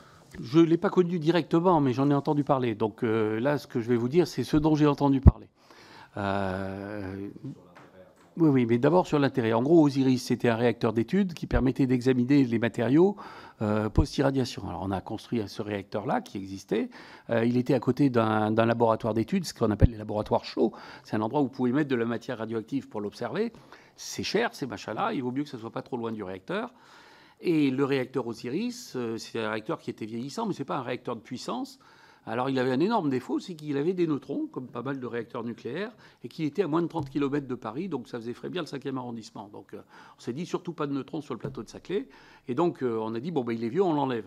Alors là de ce côté-là, il y a eu un petit jeu de, il y a un petit jeu rôle qui à mon avis n'était pas très sain, qui grosso modo, ça a été une excellente occasion de dire euh, bah écoutez, ça tombe bien, on a un truc génial à vous proposer à Cadarache, c'est le réacteur Jules Horowitz, et ben on fait le réacteur Jules Horowitz et on ferme le réacteur Osiris. Bon, on a fermé le réacteur Osiris et on n'a toujours pas le réacteur Jules Horowitz. Hein, euh, et le laboratoire chaud qui se trouve sur le plateau de Saclay qui allait avec le réacteur Osiris, eh ben, c'est laboratoire chaud qui a plus que du froid dedans. Donc, euh, dans le genre gestion du bien public, on peut imaginer mieux quand même. Donc, il avait cette fonction-là. Et puis, il avait une autre fonction qui était de fournir des isotopes radioactifs pour la médecine. Alors, ça, c'est une économie qui mérite vraiment d'être regardée de près, parce qu'en gros, tout le monde en a besoin, mais personne ne veut payer. Euh, c'est assez marrant, hein, parce que si vous voulez, les, isotopes radioactifs, c'est des sous-produits du fonctionnement d'un réacteur. Et c'est du technétium, je ne sais plus combien. Là, je ne suis plus vraiment spécialiste de ces trucs-là. Puis je travaille, sur mes restes hein, ce soir. Hein, donc, euh, euh, ce qui se passe, c'est que ces produits-là sont des produits, des sous-produits du fonctionnement du réacteur. Et donc, si vous voulez avoir la valeur de ces produits-là, si vous les considérez que comme sous-produits, ils ne coûtent rien. Si vous les considérez comme intégrant une partie du fonctionnement du réacteur, ils coûtent les yeux de la tête. Et donc, du coup, les isotopes médicaux, si vous les facturez au prix qu'ils valent vraiment, ben, vous n'arrivez pas à les utiliser dans le domaine médical. Et si vous ne les facturez pas au prix qu'ils valent vraiment, vous pouvez les utiliser dans le domaine médical, mais c'est une économie complètement baroque. Alors après, c'est un grand dada des gens du nucléaire de dire Eh, attention, il y a les réacteurs, il y a les, isotopes radioactifs, si vous les avez pas, c'est très mauvais, ça fait vibrer dans les chaumières. Tout le monde se dit Bon Dieu, je ne vais pas pouvoir me soigner mon cancer, ce qui est vrai, euh, mais c'est une manière de justifier euh, la, nécessité de ne pas fermer un réacteur. Moi, je n'ai pas vu un seul réacteur qui était fermé sans qu'on sorte invariablement la question des isotopes radioactifs. C'est une réponse, c'est une question qui est à la fois vraie, parce qu'on a besoin de ces isotopes radioactifs, et qui est un peu tartuffe, parce que grosso modo, on en a besoin, mais personne ne veut les payer. Merci. Euh, j'en viens enfin à la fermeture du cycle. donc vous avez largement parlé. Bah, vous me l'aviez demandé. Hein. Peut-être, oui, oui, à notre, à notre demande, absolument. Peut-être pour commencer par vous demander de nous repréciser techniquement les choses et faire la distinction entre ce qui relève de la fermeture du cycle très partiel, si j'ose dire, c'est-à-dire ce qui est fait aujourd'hui, d'utiliser une fois et seulement une fois euh, le combustible, et puis la fermeture euh, totale ou beaucoup plus euh, importante, à la fois le projet, enfin les projets de fermeture du cycle à différents stades, et puis le projet de multi-recyclage dans les réacteurs à eau pressurisée, avant peut-être de vous poser des questions sur Astrid et, sur Superphénix. Alors, bon, ce qu'on fait actuellement, c'est le MOX, c'est-à-dire en gros, vous, faites, vous refaites un tour, et puis au bout d'un tour, qu'est-ce qui se passe? Bah, Vous vous retrouvez avec euh, du plutonium, mais qui, une fois qu'il est repassé une deuxième fois dans le réacteur, euh, ce qui se passe, c'est que vous avez une évolution de ce qu'on appelle le vecteur isotopique du plutonium, c'est-à-dire le plutonium, il a différents isotopes, différentes euh, quantités de les, mêmes protons, mais pas les mêmes neutrons, grosso modo, et que le caractère plus ou moins fissile d'un atome dépend de son vecteur isotopique. Donc ce qui se passe, quand vous faites repasser plusieurs fois le, le combustible dans un réacteur à neutrons, à neutrons lents, eh bien, vous gagnez une fois, c'est-à-dire que vous consommez un peu plus que simplement euh, le, le, le, combustible naturel, vous le gagnez une fois, et puis après, eh ben, vous retrouvez avec euh, du plutonium pourri, quoi, du plutonium qui marche pas bien. Et c'est pour ça que c'est pas facile de faire euh, plus de un truc, de, tour. Alors, c'est un problème qui n'est pas résolu dans le multi-recyclage en REP. Hein je veux dire, les gens d'EDF vous disent que c'est résolu parce qu'ils n'ont pas envie de, payer pour, le, pour les réacteurs à neutrons rapides, mais quand vous parlez à un neutronicien, c'est juste pas vrai.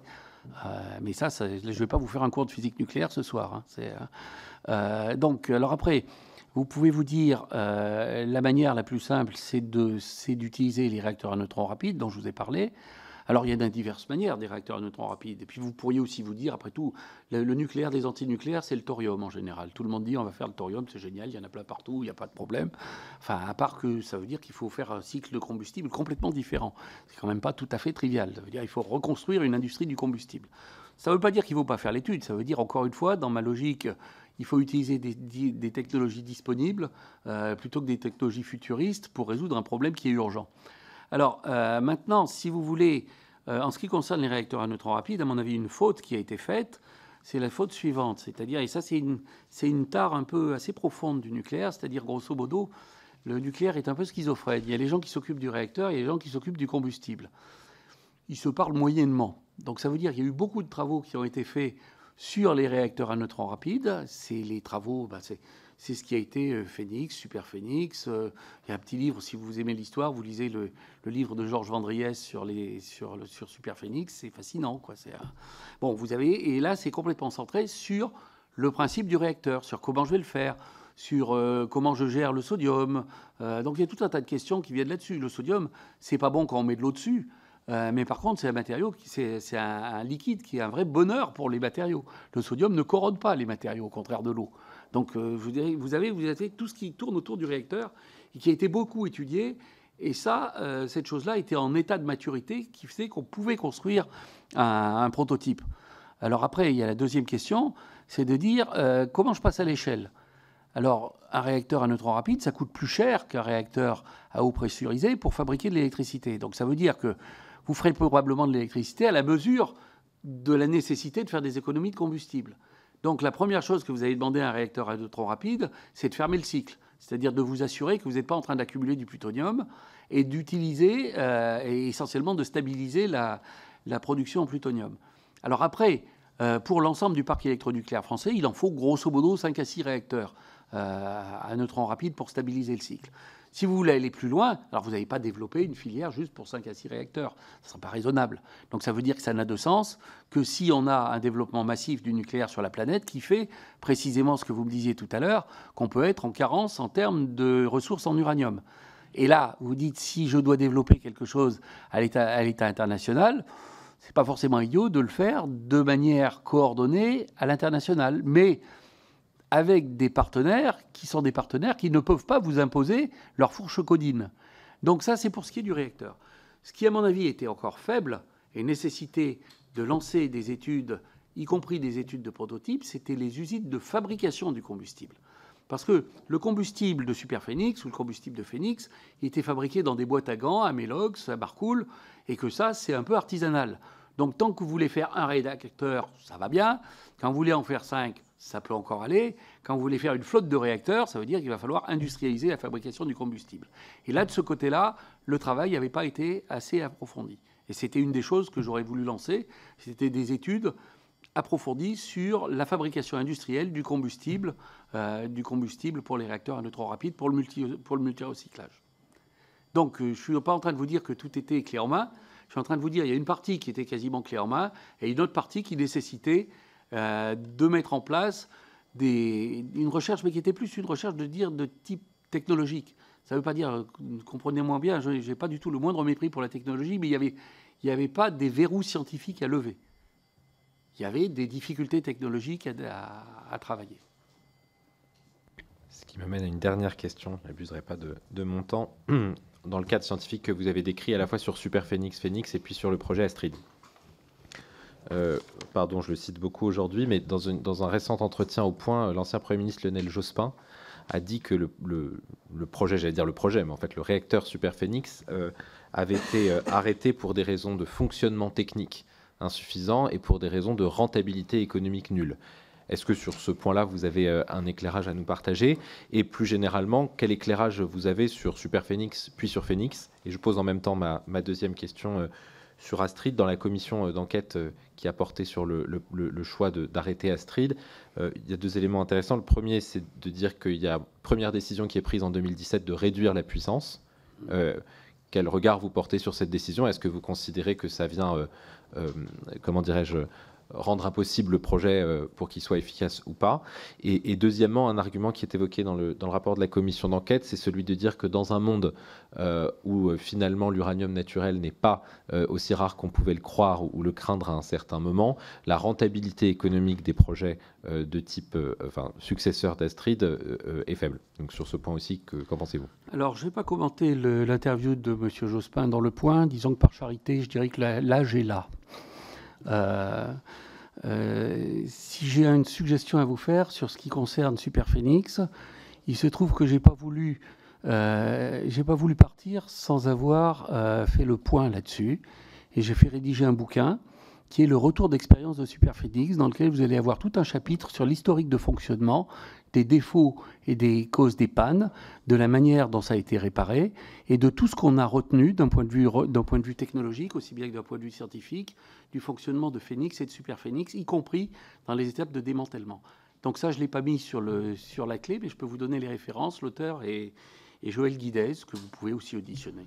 Euh, donc, euh, mais là, alors là, là, vous allez rentrer dans le dur. À côté de ça, euh, moi, je, suis, je, suis un, tendre. Hein. Enfin, je veux dire, euh, lui, il, les a, fait fonctionner, les, réacteurs. Donc, il, sait en vrai comment ça marche.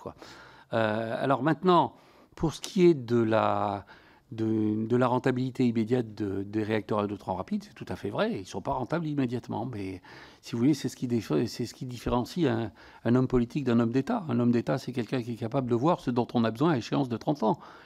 J'ai écrit un article pour, euh, pour commentaire, là, il n'y a pas longtemps, sur les. Donc, il n'est pas encore paru, évidemment, euh, sur les échelles de temps dans le nucléaire. Je pense que le vrai problème, c'est ça. Le problème, c'est que les échelles de temps dans le nucléaire, ils vont de, de un jour à 100 000 ans, euh, et que les échelles de temps décisionnelles, c'est des choses qui engagent un pays sur 30, 40, 50 ans. Et ça, c'est pas commensurable avec les échéances électorales. Quoi. Donc, si vous voulez, là, je vous répondrai par une boutade. C'est vrai que c'est pour plus tard, mais on demandait un jour à, Benjamin Franklin quelle était l'utilité de la recherche. Et Benjamin Franklin avait répondu quelle est l'utilité d'un enfant nouveau-né. Ça fait du bruit, ça mange, ça rapporte rien, et à part qu'on ne connaît pas vraiment comment on peut faire un adulte autrement qu'en faisant un enfant nouveau-né. Donc en fait, je pense que c'était exactement ça. La, la, vision des réacteurs à neutrons rapides, c'était de dire de quoi je vais avoir besoin à échéance de 30 ans euh, et si je n'en ai pas besoin à échéance de 30 ans, on me, me mettre dans une situation où j'aurai le choix. Le problème majeur que je vois à cette décision-là, c'est qu'elle force à ne pas prendre, ne pas avoir le choix. C'est-à-dire, elle force une décision en ne disant pas tout. Et ça, comme scientifique et comme citoyen, j'aime pas. Merci. Alors, on va, passer aux questions des, groupes politiques. Pour le groupe Renaissance, euh, allez, ça, reviendra. Allez, Madame, Madame Pouziref, et puis on prendra Madame Brulebois après. Je n'avais pas vu, pardon. Oui, j'aimerais bien continuer sur cette question des réacteurs à, neutrons rapides, RNR, et Astrid. En fait, si on fait la somme de, de tout, parce qu'effectivement, il y a du technique, il y a du prospectif, hein, et on a raison de vouloir fermer le cycle, euh, le, cycle nucléaire.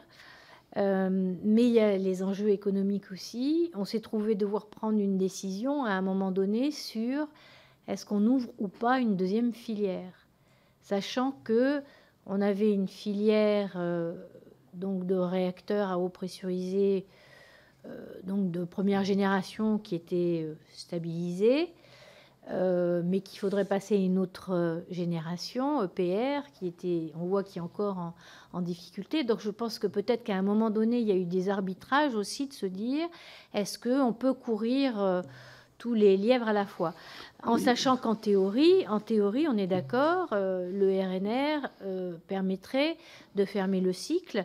et sachant que la France aussi là est dans une spécificité, fait partie des quelques pays seulement qui font du recyclage, puisque je, je pense qu'à part le Japon, euh, la France et euh, la Russie, la Chine. La Chine qui a l'ambition mais qui ne le fait pas encore. Euh, finalement, les autres pays sont tous un cycle ouvert parce que voilà, il y a des choix qui se font. Il y a une arborescence et on fait les choix petit à petit, parfois par élimination. Donc, cycle ouvert, c'est les États-Unis, le Royaume-Uni, la Finlande, la Suède. Il n'y a pas de traitement du tout. Donc, ils ne sont pas dans la même peut-être euh, complicité à produire un plutonium euh, euh, que, l'on n'aime pas parce que effectivement c'est pas un, isotope très très sympathique et si vous voulez il y a des choix qui se font en cascade effectivement et que nous on a fait un choix déjà spécifique du MOX qui produit du qui réutilise du plutonium qui avec peut-être une possibilité de multi-recyclage dans des réacteurs à eau pressurisée. Donc ça, c'est peut-être une voie déjà explorée. Et qu'après, il y avait encore un autre choix se lance-t-on dans les, réacteurs à, neutrons rapides ou pas. Euh, et, même s'il faut garder une porte ouverte, effectivement, euh, peut-être qu'Astrid étant exactement de la même filière que Phoenix et Super Phoenix qui avait été abandonnée précédemment, où on voit que cette filière euh, à, fluide sodium caloporteur n'a pas on ne peut pas dire qu'elle est prospérée de par le monde, parce qu'on parle un peu de la Chine, de la Russie, mais mais voilà, ça reste. Donc finalement, euh, est-ce que peut-être que les RNR euh, de quatrième génération, c'est peut-être autre chose que du sodium euh, caloporteur Je ne sais pas. Quel est votre avis là-dessus? Est-ce que, est que finalement, on n'était pas dans une, une voie sans issue? Après avoir abandonné Phoenix, Super Phoenix, pour des raisons et dans le temps euh, très antérieures Est-ce qu'on n'était pas dans une voie sans issue, avec euh, euh, peut-être le besoin de ne pas se disperser de de, et, de, stabiliser les, filières à, eau pressurisée Voilà, c'est un peu le, le sens de la question, c'est-à-dire qu'on est obligé de faire des choix et à un moment donné, on arrête de dépenser à fond perdu. Merci Madame Pouziref. D'accord. Alors, euh, d'abord, je vais répondre à une question à laquelle je n'ai pas répondu tout à l'heure. J'y ai pensé, c'est la réduction de, de taille d'Astrid.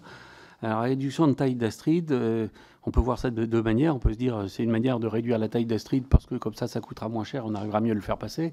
Euh, je pense que ce n'était pas la bonne raison. La bonne raison, c'est qu'on s'était aperçu que des choses qu'on pensait ne pouvoir vérifier que dans une taille suffisamment grande, finalement, la simulation numérique de neutronique et de thermohydraulique permettait de dire ben non, on n'a pas besoin de cette vérification-là. On peut avoir un réacteur plus petit qui fera le même boulot. Euh, maintenant, construire un réacteur, je veux dire, dans les ministères qu'on s'imagine qu'il suffit de faire des, études papier pour construire quelque chose. Je veux dire, construire un réacteur, c'est un outil industriel. C'est un outil industriel vis-à-vis du sodium, c'est un outil industriel vis-à-vis de la forge, c'est un outil industriel parce que la cuve des réacteurs à neutrons rapides, c'est pas une cuve en acier noir, c'est une cuve en acier inox. Enfin, je veux dire, il y a toute une technologie qui va avec, et une technologie qui va avec, ça veut dire aussi un tissu industriel qui est capable de fonctionner avec ça. Donc c'était la nécessité de construire un prototype si on voulait aller dans cette direction-là. Maintenant, je reviens à votre remarque sur le, sur le Super Phoenix, Phoenix qui n'a pas marché, euh, est-ce qu'on n'était pas dans, dans, une impasse, etc. D'abord, Astrid, c'était pas la même chose que Phoenix et Super Phoenix. C'était le même principe. Maintenant, je vous prierai d'aller regarder un peu dans le détail quelles étaient les innovations qu'il y avait du côté d'Astrid. Il y avait des innovations sur le cœur à vidange négative, vous aviez des innovations sur les échangeurs, de, sur les échangeurs au lieu de passer directement du sodium à l'eau, vous aviez sodium, gaz, gaz, eau. Euh, vous aviez des calculs de thermohydraulique qui avaient été considérablement améliorés. Donc je veux dire, c'était pas, les gens se sont pas euh, arrêtés de réfléchir et ont suspendu leur stylo. Donc il y avait des innovations. Alors maintenant, c'est pas parce qu'on a fait deux fois des conneries qu'il faut en faire une troisième fois. Euh, je pense qu'il y, a un moment, il faut mettre les choses en perspective. La première chose, c'est qu'en France, nous n'avons pas de ressources en uranium. La ressource en uranium, on est obligé d'aller la chercher. Et d'aller la chercher, pour l'instant, quand vous allez la chercher au Canada ou vous allez la chercher en Australie, ce n'est pas trop un problème, ce sont des pays amis. Il y a d'autres pays où on n'est pas forcément convaincu que c'est là qu'il va y aller chercher l'uranium. Donc de se dire, je me rends indépendant vis à -vis de la fourniture des ressources, bon, je veux dire, ça, ça fait partie de ce que j'appelle la souveraineté d'un pays.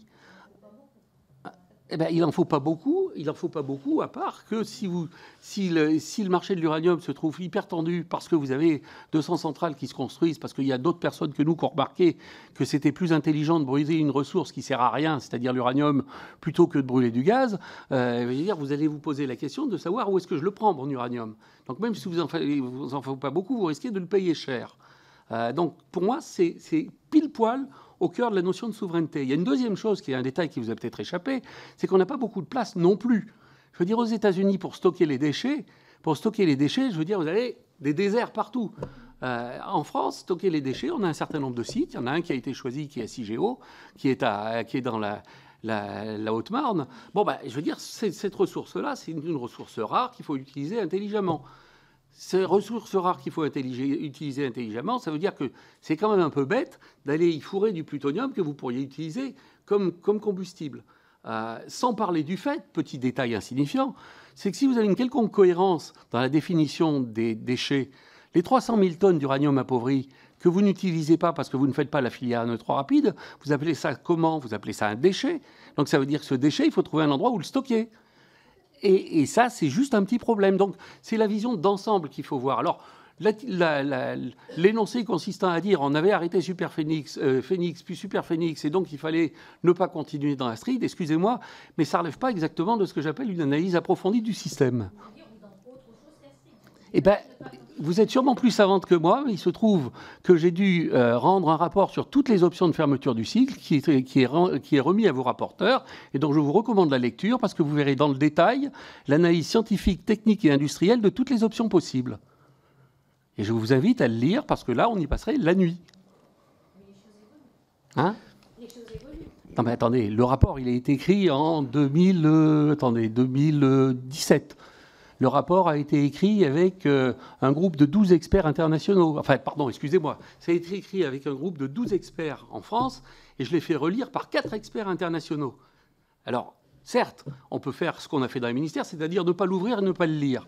Mais si vous voulez vraiment essayer de regarder quelles sont les alternatives possibles, comment est-ce qu'on peut faire, qu'est-ce qu'il y a concrètement à mettre en place, eh bien, vous le lisez. Et puis, vous m'expliquez où est-ce que c'est faux. Une des choses qui m'a été dite dans, à la DGEC quand j'ai rendu ce rapport, c'était merveilleux, c'est nous sommes d'accord avec votre rapport, mais nous ne sommes pas d'accord avec vos conclusions. J'ai dit, bah, très bien, c'est très bien, il n'y a pas de problème, c'est comme ça qu'on avance. Donc je vous propose la chose suivante, monsieur de la DGEC, je réunis les 12 personnes qui ont écrit le rapport, on se met ensemble, vous venez avec vos experts à la DGEC, et puis on discute le rapport page à page, ce que j'avais fait avec l'ADEME, pour essayer d'analyser où est-ce que vous n'êtes pas d'accord, et on reprend notre copie et on va plus loin jamais je n'ai eu de réponse. Ça, je considère que ça n'est pas digne d'une administration euh, qui est censée prendre des décisions majeures pour le pays. Donc ce que je dis simplement, je n'ai pas la prétention de tout savoir, j'ai la prétention d'avoir tout étudié de la manière la plus rigoureuse que je pouvais faire. Ce que je n'ai pas trouvé, c'était des gens qui étaient capables de faire cette analyse-là, de faire, d'en faire leur miel et de les analyser de façon à pouvoir conduire à une décision qui est de toute façon une décision politique que j'admets pleinement. Ce que je n'admets pas du tout, c'est qu'une décision politique se dispense de réfléchir à la physique qui est derrière. Merci. Alors, ben, on, si vous avez des questions à l'issue du rapport, nous nous ferons un plaisir de les transmettre à M. Bréchet et si nécessaire euh, à le convoquer pour euh, Attendez, répondre. Vous les transmettez et je transmets ça au, comité qui avait écrit le rapport avec moi et on se voit ensemble pour discuter du contenu du rapport. Bien. Monsieur... Mais vous bossez Monsieur. C'est exactement ce que je disais à l'administration centrale. Bon Dieu, bossez. C'est ce que j'ai dit aux députés. C'était des députés de la République en marche que je connaissais par ailleurs. J'aurais dit c'est pas possible. Les questions d'énergie, vous avez, vous êtes 30 députés qui vous occupez de ce machin-là. 30 députés, il doit y avoir une quinzaine de questions importantes à traiter. Ces 15 questions importantes, vous les prenez deux par, par question. Au bout de six mois, vous serez capable de poser les bonnes questions au rapporteur. Bon, personne ne l'a jamais fait. Très bien. Bien. Bien, madame. Ben, euh, c'est. Euh, Écoutez, moi, quand on me dit, on est d'accord avec votre Attendez, monsieur, monsieur Bréchet, monsieur Bréchet, on va pas. Pourquoi, monsieur Bréchet, je regrette, mais je trouve pas ça. Monsieur Bréchet, on va pas. Intellectuellement normal. Monsieur, monsieur Bréchet, on va pas rentrer dans une discussion de comptoir parce que. Euh, Excusez-moi, mais c'est pas une discussion de comptoir que le respect pour le travail qui est fait. Certaines des choses que vous pouvez dire peuvent heurter certains des membres de la commission. Monsieur Tanguy pour le Rassemblement national. Oui, merci, Monsieur le Président. Vous savez, moi, je suis très souvent heurté par ce que j'entends, donc Là, ça me heurte pas. Donc, je suis même, je perturbé. Je suis désolé parce que je suis tellement, on s'est tellement construit en opposition avec tout ce qu'on a vécu depuis 18 ans en politique énergétique que, j'ai du mal à, formuler mes questions à votre égard, euh, puisque c'est tellement rare que je sois d'accord avec euh, tout ce qui est dit que voilà, je suis presque, je suis désolé, je suis perturbé. Je, vais essayer de poser mes, je vais essayer de poser mes questions de manière euh, intéressante, mais j'ai beaucoup de mal à. Parce qu'en fait, je suis d'accord avec tout ce que vous avez dit, donc je, vais quand même essayer de poser mes questions. Vous avez fait un rapport très intéressant, je trouve, entre les institutions et les personnes qui sont responsables des programmes et des grandes décisions qui sont prises euh, par la France. Je me permettrai une comparaison. Euh, pendant le début, l'après-guerre, la, France a connu une instabilité politique monumentale et a paradoxalement réussi à mener un programme nucléaire tout aussi monumental. Et paradoxalement, alors que les institutions françaises se sont politiquement affermi, euh, la cohérence de la politique nucléaire, elle, s'est effritée. Euh, comment est-ce que vous analysez ce que je perçois comme un paradoxe? Vous avez cité beaucoup de personnes, sans donner de nom, en tout cas de responsables, de personnes avec qui vous avez eu des entretiens, de personnes qui visiblement ont eu des responsabilités importantes, à la fois dans les institutions que vous avez fréquentées, dans les gouvernements que vous avez conseillés, euh, dans les filières industrielles pour lesquelles vous avez euh, travaillé ou été conseillé ou eu à connaître. Euh, évidemment, je ne vous demande pas de donner des noms parce que ce n'est pas votre fonction et ce n'est pas le lieu, je ne vais pas vous mettre dans l'embarras, mais quand même la responsabilité du Parlement, ce n'est pas de faire le procès des personnes, parce que ça n'a aucun intérêt, mais c'est quand même de trouver les bonnes personnes. vous avez fait une liste de personnes qui ont fait du bien à la filière nucléaire, à la dépendance énergétique française et à la science mondiale. Euh, il est donc important de choisir les bonnes personnes, mais aussi de pouvoir écarter les mauvaises personnes.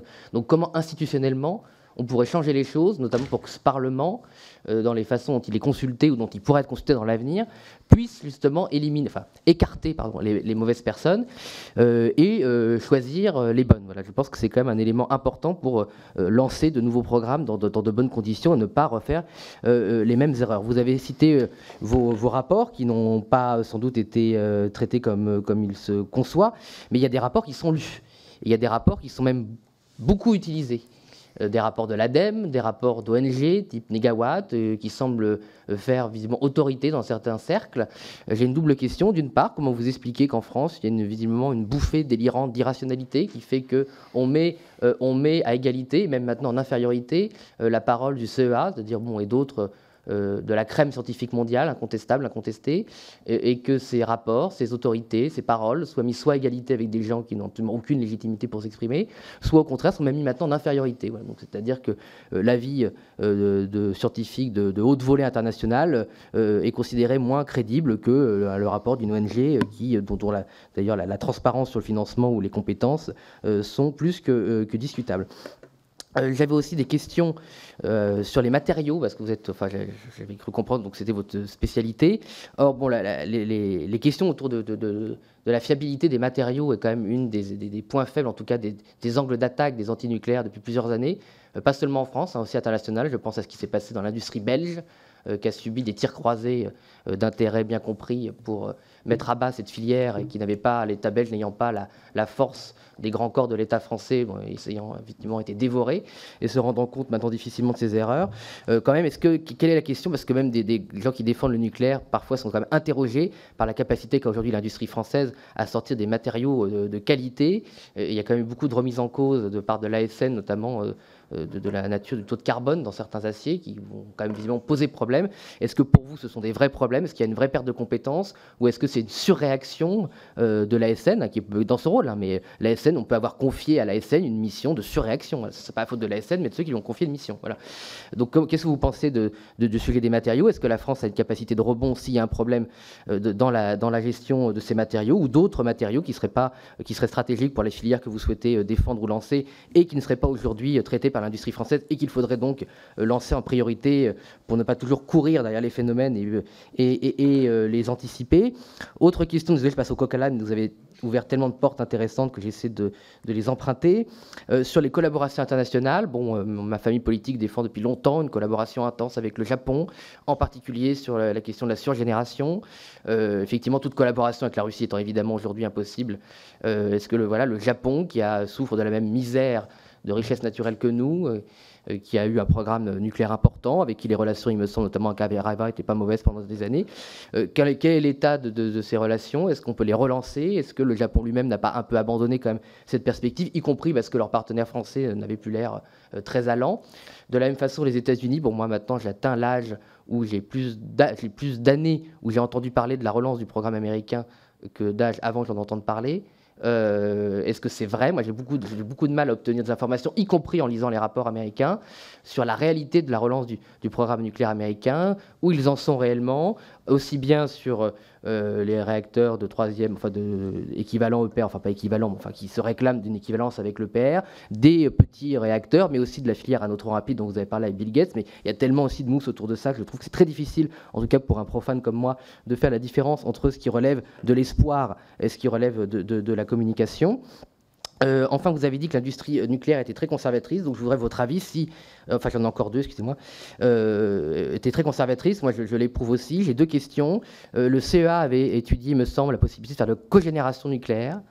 pourquoi est-ce que la cogénération nucléaire a été enterrée alors qu'elle est visiblement pratiquée en Europe de l'Est? Alors elle est pratiquée à petite échelle en France, hein, je crois dans le centre et, autour de, de, de, Gravelines, mais à toute petite échelle, alors que là il y a un gisement considérable de chaleur nucléaire. Je ne comprends pas pourquoi cette piste est abandonnée. Alors ce qu'on m'a dit, c'est qu'effectivement EDF était tellement en silo qu'elle refusait d'envisager la cogénération parce que c'est pas son métier. Et comme c'est pas son métier, même si c'est très intéressant, elle veut pas en entendre parler. Euh, aussi la possibilité de faire du power up, c'est-à-dire effectivement, est-ce que dans l'urgence, on pourrait pas utiliser notre parc actuel et améliorer sa production? J'en viens avec la question sur les matériaux. Je suis désolé, j'ai l'esprit d'escalier, mais est-ce que c'est vrai que le fait qu'on module nos réacteurs nucléaires pour s'adapter de plus en plus aux ENR abîmerait euh, contrairement aux réacteurs américains qui sont utilisés totalement différents en base totale Est-ce que c'est vrai que ça pourrait abîmer nos réacteurs et que ça compromettrait leur espérance de vie? Euh, Enfin, c'est ma dernière question, Monsieur le Président, je vous promets. Vous avez parlé de la doxa sur les 50%. Bon, on, fait le passé, mais là, on a comme un projet qui va arriver sur, sur le bureau euh, du Parlement. Comme par hasard, par miracle, RTE a décidé que la filière nucléaire ne pouvait produire que l'objectif fixé par le gouvernement de 50%. Alors, c'est un merveilleux hasard. Bon, moi, j'ai beaucoup travaillé avec la filière nucléaire. Alors, Géraldine Wessner a fait, vous l'avez cité, donc je vais pas la citer aussi, a fait un article très courageux dans le point pour expliquer qu'en fait la filière nucléaire, en particulier M. Lévy, n'avait jamais dit que la filière nucléaire était par essence actuellement limitée à 6 réacteurs, va à 14, mais qu'elle pourrait faire ce que les moyens de l'État lui donnent, ce qui est la doctrine du Rassemblement national, et que nous, on pense qu'il faut au contraire concentrer euh, tous nos efforts sur la relance de la filière nucléaire et cesser, pour, pour reprendre ce qu'a dit ma collègue, de se disperser dans le lancement d'une dizaine de filières énergétiques dont on ne maîtrise pas le début euh, d'un commencement de maîtrise euh, technique, alors que nous maîtrisons le nucléaire et que nous pouvons prendre de l'avance dessus. Voilà, je vous remercie. bon, il y a beaucoup de questions. Il y a beaucoup de questions. Alors, euh, il y a un certain nombre d'imprécisions que je voudrais corriger. D'abord sur l'historique. Euh, il y, a une légende, enfin pas une légende, mais il y, a une belle histoire du nucléaire qui est, euh, ça a été créé par euh, des gens supérieurement bons, ce qui n'est pas faux. Hein. je veux dire, quand vous, la première chose que j'ai faite en arrivant comme commissaire, c'est prendre rendez-vous avec Marcel Boiteux. Euh, j'ai passé deux heures avec Marcel Boiteux, qui à l'époque avait plus de 90 ans, et je me suis dit qu'il n'y avait pas vraiment besoin de service de, stratégie ou que ce soit, il suffisait de réembaucher Marcel Boiteux. Je veux dire, c'est juste extra. Bon, maintenant il est un peu âgé, donc vous aurez du mal à, l'interviewer, mais euh, il est centenaire. Euh, donc ce qui s'est passé, c'est que ça, ça s'est construit. ça s'est construit sur tout un terreau qui datait d'avant-guerre. C'est-à-dire, c'est ce qu'il y a eu autour de X-Crise, c'est ce qui a été autour de Jean Coblou Armand. Il y avait tout un, tissu d'ingénieurs, de hauts fonctionnaires qui, grosso modo, travaillaient pour le bien de l'État et avaient cette fonction-là. Et je veux dire, c'est sur ce tissu-là que s'est construit la chose. Alors maintenant, de construire une filière électronucléaire, ce n'était pas du gâteau. Il se trouve que j'ai eu la chance de rencontrer un certain nombre des papis qui ont fait le parc électronucléaire français, c'est juste fascinant. Ils vous disent que les cinq premières années, ça a merdé, mais complètement. C'est-à-dire, euh, ils avaient des. Mais, mais euh, il a fallu l'apprendre, le métier. Il a fallu construire euh, les forges. Il a fallu être, être capable de mettre en place toute une logistique qui fait que quand vous aviez cinq, il y avait parfois cinq à six centrales qui fonctionnaient en même temps, les cinq, qui se construisaient en même temps. Quand il y en avait une qui était en retard, elle passait les, elle, passait les pièces à celle qui était en avance. Et ça a été ça, le génie de Michel Hugues. Quand Michel Hugues est, décédé, j'ai été le seul à écrire son éloge quand même, alors que c'était l'architecte de tout le parc électronucléaire français. Donc, je veux dire, il y a, une, démarche qui s'est construite, non pas à partir de rien, mais qui s'est construite à partir d'un terreau de gens qui reconstruisaient le pays, d'une part, et qui s'est construite en construisant, en prouvant, en marchant, les compétences dont on avait besoin. Euh, ça s'est passé là. Je pense qu'il y avait une volonté, une véritable volonté, pas simplement une volonté politique, il y avait une volonté du pays de se redresser. Donc je pense que cette volonté du pays, elle peut parfaitement réexister. Et je dis, reconstruire une filière, c'est parfaitement possible. Euh, et ce n'est pas qu'une question de sous, c'est une question de volonté. Donc ça, c'est la première chose. Maintenant, la disqualification des experts, les ONG, enfin, tous ces, j'ai suffisamment écrit sur ces sujets-là. Je veux dire, je pense que ça dépasse largement le, cadre de, ce travail, de, cette, commission. Je veux dire, on en est arrivé à un point où, en gros, il suffit d'être compétent pour que vous soyez, soupçonné de, de conflit d'intérêts, et en conséquence de quoi pour disqualifier votre avis. Donc, invariablement, euh, on ne pourra pas parler de nucléaire si on est physicien, on ne pourra pas parler de vaccin si on est immunologue, on ne pourra pas passer, parler d'OGM si on est généticien. Bon, euh, on ne va pas aller très loin là-dedans. Hein, ça, malheureusement, ça dépasse largement le nucléaire. C'est simplement un pays qui est en train de perdre l'héritage des Lumières. C'est exactement ça qu'on voit. Mais bon, ça, ça nous amènerait bien avant dans la nuit, euh, cette, euh, cette chose-là. Alors, maintenant, pour ce qui est des matériaux, euh, je vais, alors, il y a deux points qui me semblaient importants, le, point de l'ASN et le point des matériaux. Moi, je considère comme un atout d'avoir une autorité de sûreté indépendante comme l'ASN. Je ne suis pas sûr d'avoir l'ASN et l'IRSN qui fonctionnent en, concurrence en concurrence médiatique soit une très bonne idée. Euh, d'autre part, c'est le seul domaine que je connaisse, le nucléaire, où on me dit, grosso modo, qu'une instruction sera bien mieux faite si elle est faite sur la place publique.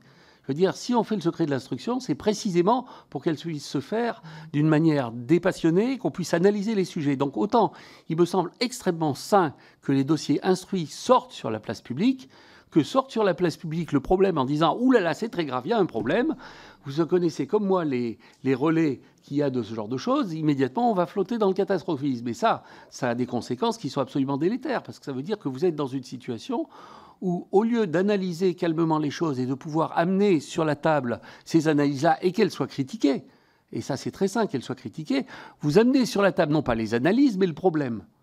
Euh, ça, je ne suis pas sûr que ce soit une bonne idée euh, de fonctionner comme ça en tout cas. Maintenant, en ce qui concerne, vous parlez des Belges, on pourrait parler, de, on pourrait parler des, défauts qu'on peut voir dans, les, dans les centrales. Moi, en tant qu'ingénieur, quand je vois un problème, je ne me pose pas une question de savoir est-ce que j'ai un problème avec mon notaire, que le règlement me dit que là, il y a un truc qui n'est pas où il faut, que c'était marqué dans le règlement. Je me pose la question quand je vois un défaut de savoir est-ce que ce défaut est dangereux Est-ce qu'il nécessite une action immédiate? Est-ce que cette action immédiate, il faut absolument la prendre juste avant l'hiver où je vais avoir besoin de mes centrales? Euh, Une fois que j'ai fait ça et que j'ai fait cette analyse-là, la deuxième question qui peut se poser, c'est d'où ça vient? Donc si je veux savoir d'où ça vient, moi en tant qu'ingénieur, la seule manière que je connaisse de savoir d'où vient un défaut, c'est de le reproduire. Donc ça veut dire que ce que j'essaye de faire, c'est de reproduire le défaut et de se dire quelles sont les causes racines de ce défaut-là. Bon, ces choses-là, je suis désolé, mais ça ne se fait pas comme ça dans l'arène. Ça se fait calmement, en dehors, de façon à pouvoir arriver à des choses qui permettent d'avoir une décision qui tienne debout. Euh, alors maintenant, euh, donc ça c'était vrai des fissures sous, revêtement, c'était des fissures en Belgique. Bon, il se trouve que je connais très bien le, mécanicien qui a piloté ça en, qui a piloté ces analyses-là chez les Belges. Bon, les, histoires des taux de carbone, je vais dire même chose. Vous pouvez hurler, attention, il y a des taux de carbone trop élevés dans les, dans les couvercles de centrales. OK Ça, c'est pas bien. Euh, maintenant, un couvercle de centrale, c'est tout sauf irradié, ce machin-là. Donc la question que vous allez vous poser, c'est de savoir est-ce que le taux de carbone trop élevé va vraiment me changer de manière drastique les conditions de fragilité de la, de, la tête de centrale? Maintenant, la question qui est vraie derrière ça, c'est une question qui est de dire si on avait trop de carbone, ça veut dire qu'on n'a pas, pas fait l'élaboration de ces euh, de ces calottes de centrales, on ne les a pas fait bien. Donc il y a une perte de compétences dans l'élaboration. Et ça, c'est la vraie question à régler. Ce n'est pas la question, la question bouffez-moi peur, le truc va exploser. C'est la question de dire là, il y a un défaut de fabrication qui est qu'on ne maîtrise plus correctement la fabrication des lingots. Et c'est un peu le travail que j'ai eu à faire en passant en revue toutes les usines d'Areva à l'époque, à la demande d'Emmanuel Macron, à l'époque ministre, des, ministres de, l'Industrie, je crois, ou de, l'économie, je ne sais plus, l'un des deux, ou peut-être les deux en même temps d'ailleurs. Et j'avais passé en revue toutes les usines d'Areva. J'ai rendu euh, N rapports sur les usines d'Areva en disant voilà, là, il y a un certain nombre de choses qui ne vont pas et qu'il faut essayer de, de redresser. Et c'est d'ailleurs ce que je fais maintenant en tant que président du conseil scientifique d'Areva, de, de, Framatome. Et vous noterez que c'est précisément les mêmes que j'ai méthodiquement étrié dans une série de rapports qui n'étaient pas tendres, qui m'ont demandé de les aider à reconstruire le truc. Donc vous voyez que là, on est quand même à des années-lumière des histoires de conflits d'intérêts, de je ne fais pas confiance à la compétence. C'est simplement, il faut que les choses marchent et qu'elles marchent bien. Alors maintenant, la cogénération et nucléation, euh, ça c'est un, une très bonne question. Moi, j'étais un grand, un grand supporter de la cogénération. Alors, pas partout. Hein. je veux dire, la cogénération, ça a de sens que quand vous avez un réseau de chaleur pas loin. J'avais même fait faire une étude où, où, se trouvaient les réseaux de chaleur pas loin, dans des villes pas loin des centrales. Euh, alors maintenant, c'est tout à fait vrai que la logique d'EDF, c'est notre métier, c'est de faire de l'électricité, c'est pas d'être plombier, et donc ça nous emmerde de faire de la cogénération. Mais ça, vous comprenez parfaitement le raisonnement d'EDF là-dessus. Maintenant, euh, l'actionnaire principal d'EDF, à ma connaissance, c'est l'État. Si l'État, en ayant analysé les choses correctement, décide qu'il ne faut pas faire de cogénération, eh il dit à EDF, vous ne faites pas de cogénération. S'il décide que la cogénération est une solution qui est pertinente pour un certain nombre de villes et pour un certain nombre de centrales, il leur dit, écoutez, ça vous plaît peut-être pas, mais il faut le faire. Euh, mais ça, c'est une décision qui relève de l'actionnaire principal d'EDF. Alors, je reviens sur les, réacteurs. Alors, la question des réacteurs vis-à-vis des... Euh, vis-à-vis des fluctuations, vis-à-vis du fait de, de s'adopter sur le, sur le réseau. Alors vous pouvez vous dire, si j'ai des, réacteurs, des petits réacteurs, vous pouvez vous dire, bah ça c'est plutôt mieux, parce qu'à la limite, je les arrête complètement, j'en ai moins, mais bon. Euh, et il vaut mieux arrêter un réacteur que de le descendre et de le remonter. Alors le descendre et le remonter, il y a deux raisons. C'est que vous ne pouvez pas le descendre et le remonter à la vitesse où vous voulez, parce qu'il y a un machin qui s'appelle l'effet Xénon, qui, permet qui empoisonne le fonctionnement du réacteur. Euh, et puis il y a un autre truc aussi, c'est que quand vous changez les conditions de fonctionnement d'un objet de manière cyclique, ça veut dire que vous avez chauffé plus ou moins, vous allez, bah, vous faire un machin qui s'appelle de la fatigue thermique, et ça veut dire que ça vieillit plus vite. Donc ça, ça veut dire que ces choses-là sont des vrais problèmes, et c'est des problèmes qui se gèrent. Euh, c'est des problèmes qui s'analysent. Encore une fois, c'est n'est pas euh, tout blanc ou tout noir, c'est j'ai un problème. Comment est-ce que je l'analyse pour savoir qu'est-ce qui est admissible en termes d'adaptation aux fluctuations du réseau? Alors je ne sais pas, est-ce que j'ai à peu près répondu à vos questions là? Ah pardon? De, de, de, faire fonctionner plus. Bon. Euh,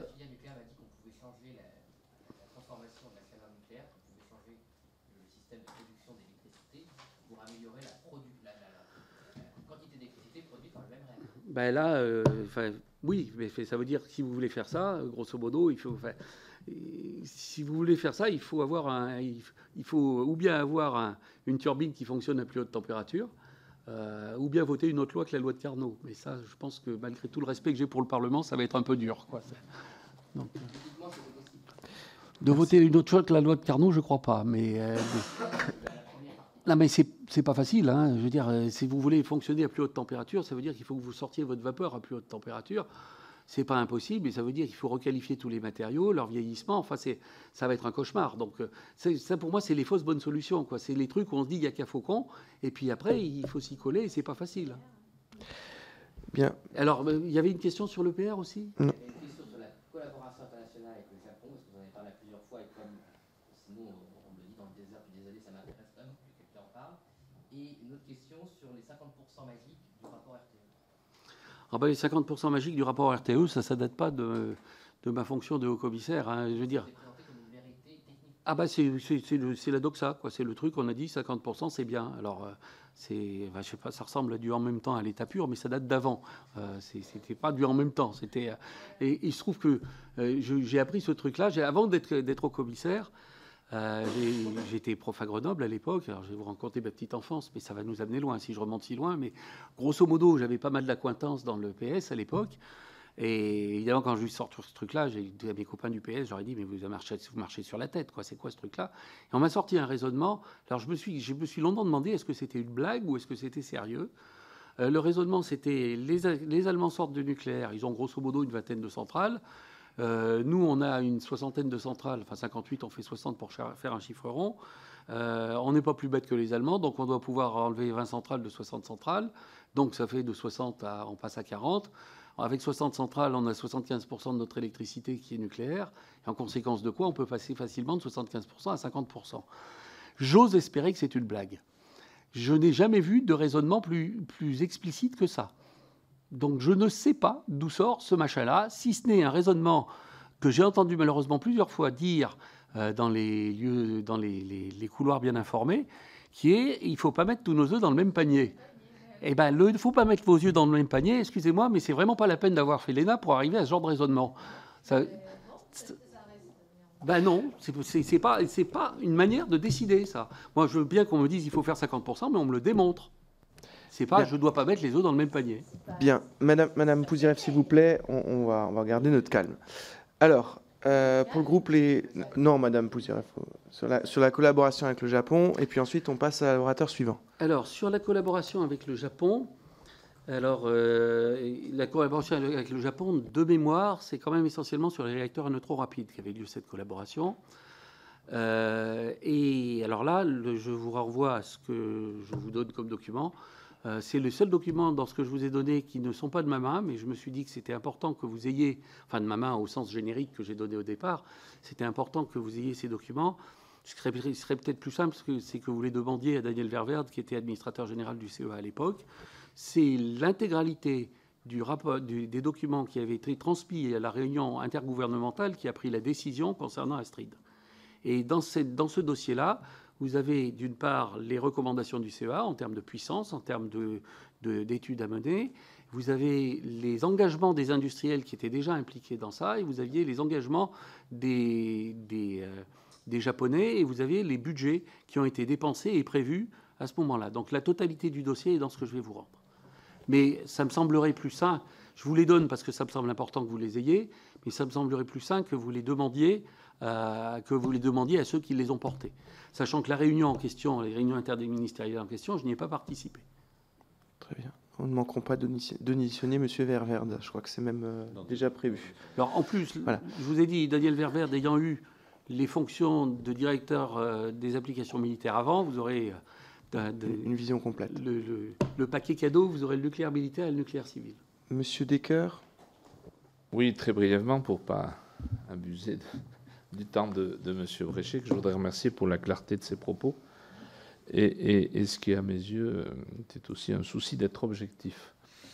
Euh, après un constat accablant, euh, vous avez fait preuve d'optimisme hein, en affirmant que nos atouts, les compétences mobilisables, pouvaient nous permettre d'espérer jouer, euh, d'espérer jouer un rôle demain, même si la réputation de la France, je reprends votre expression, a été quelque peu On a compris que votre préférence allait à la fermeture du cycle.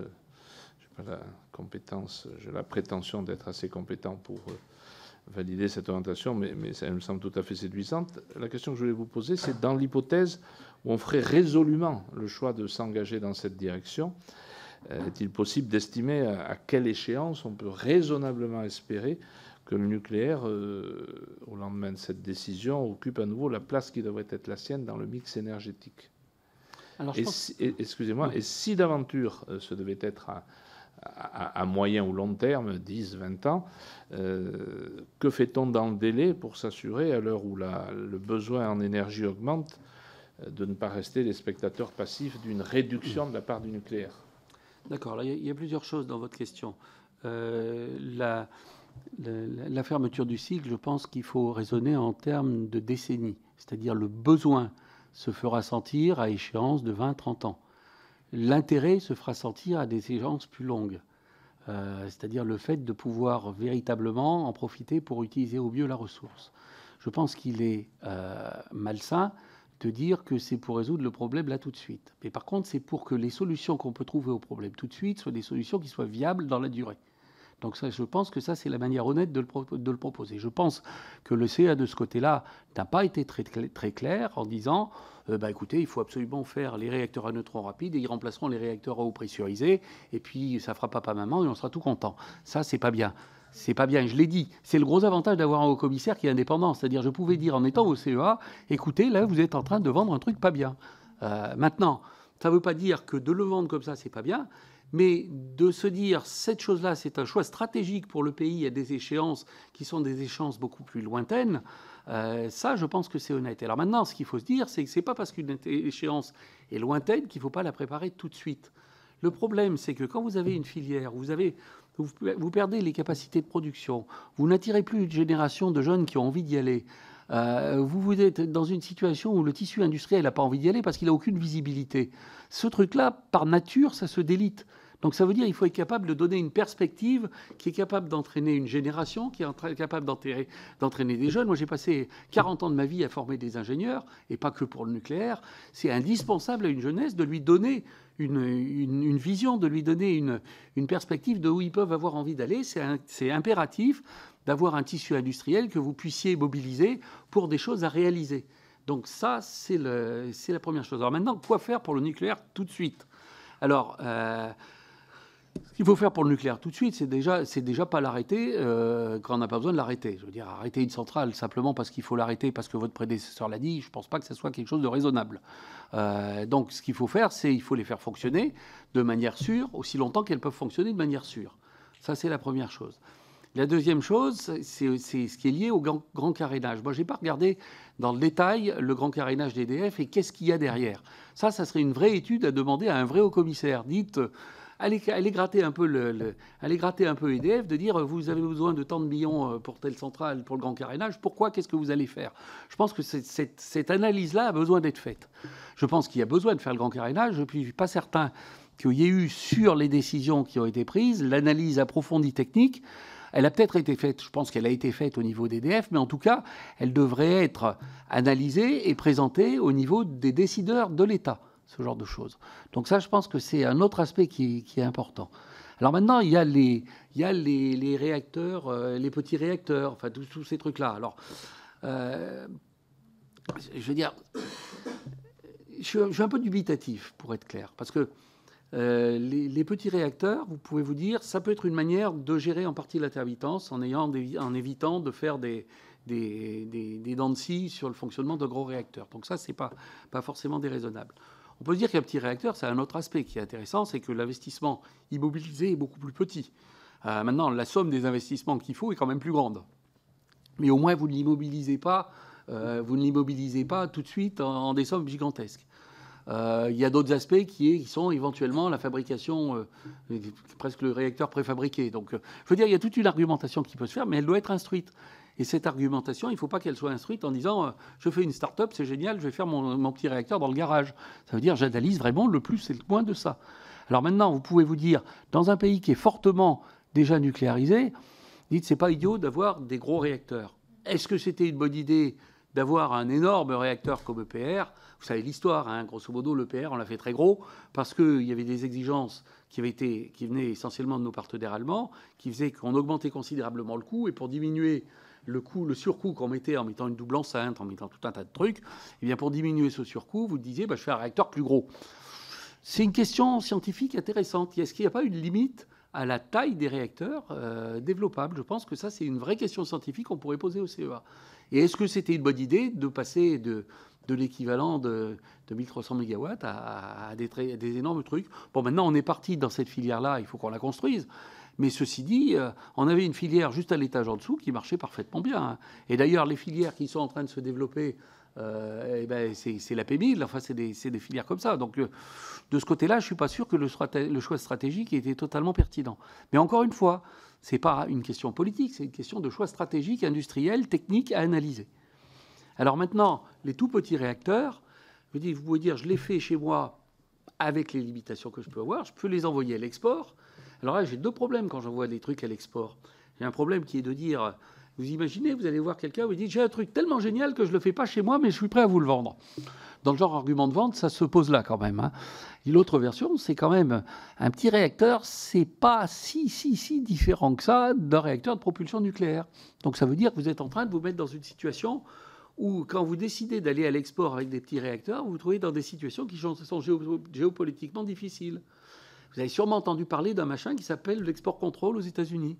Quand vous faites des collaborations avec les États-Unis, il faut vous dire que vous vous mettez toujours dans une situation où l'export control peut se mettre en, travers de ce que vous voulez faire, et en particulier dans tout ce qui va concerner des technologies qui sont duales, c'est-à-dire qui peuvent avoir un aspect, militaire et un aspect civil. Donc, c'est des questions qui sont beaucoup plus compliquées que de se dire je vais faire plein de startups qui vont faire des jolis petits réacteurs. Encore une fois, je pense que ces questions-là doivent être instruites.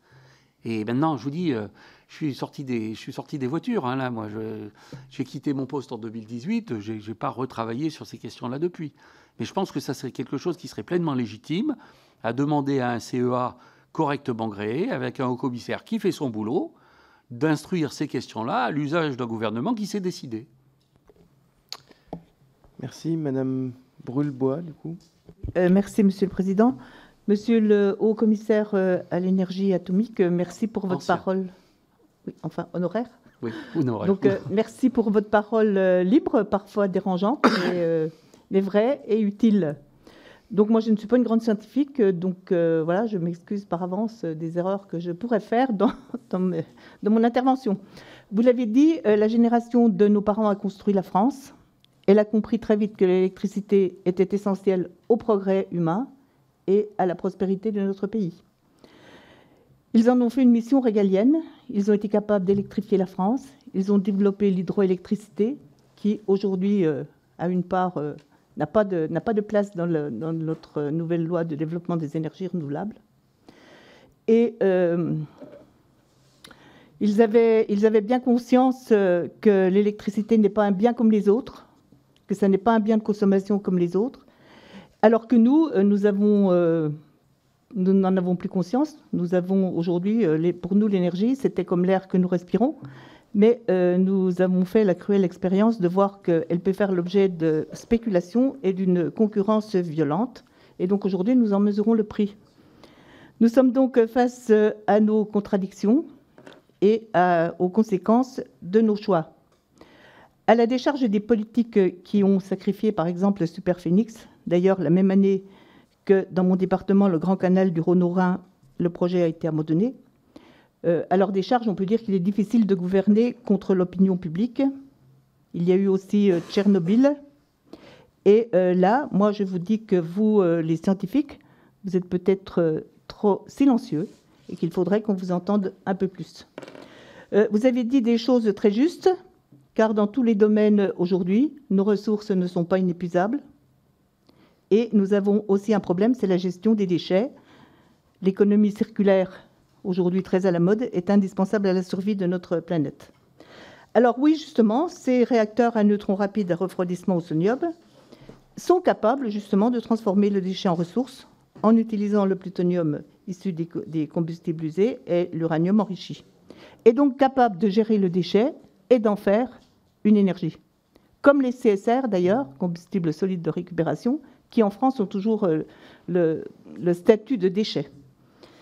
Euh, vous l'avez dit, euh, construire la filière, ça n'était pas du gâteau. Pourtant, on l'a fait. Il y a eu une véritable volonté. Aujourd'hui, d'autres le font. La Russie, la Chine, par exemple, qui progressent à pas de géant dans, dans ce domaine-là. Alors, malgré tout, vous nous laissez quand même une lueur d'espoir. Vous laissez quand même entrevoir des perspectives. Et alors que les EPR devraient euh, aujourd'hui euh, remplacer, voir le jour et être prêts en 2040, euh, pensez-vous qu'il y a une place pour, les réacteurs à neutrons rapides? Alors que faut-il faire pour consolider et remettre en place cette filière nucléaire? Alors que nous avons perdu notre culture nucléaire, puisque depuis longtemps, nous n'avons pas construit de centrales nucléaires, et nous avons perdu une certaine culture, on le voit, au niveau de base, puisque nous n'avons plus de soudeurs, et au niveau des scientifiques, euh, vous l'avez dit, euh, je pense qu'il faut investir dans la formation, mais il faut surtout investir dans la motivation de nos jeunes, qui, moi, je les ai connus parce que j'ai un passé, j'ai été dans l'enseignement, et je me souviens que les jeunes, euh, euh, il y a 20 ans, étaient passionnés par l'énergie nucléaire. Et moi, je me souviens avoir emmené des classes visiter la centrale du budget. Et quand on leur expliquait la fission nucléaire, ils étaient passionnés et ils avaient envie de s'investir. Et donc, je pense qu'on a perdu tout ça. Et comment euh, voyez-vous, euh, comment pouvons-nous faire les choses? Et je pense que les scientifiques, pour terminer sur une note un peu, un peu euh, plus, légère. Euh, je pense que les scientifiques devraient faire un peu plus de politique, monsieur le haut-commissaire. Bien, merci madame euh, Brulebois. monsieur Bréchet, ce sera la, dernière série de questions. D'accord. Alors, je vais les prendre dans l'ordre parce qu'il y avait beaucoup de choses encore dans ce que, ce que j'avais dit sur l'hydraulique. Bah, le problème, c'est qu'on a à peu près exploité tous les sites. Quoi. C'est, un peu...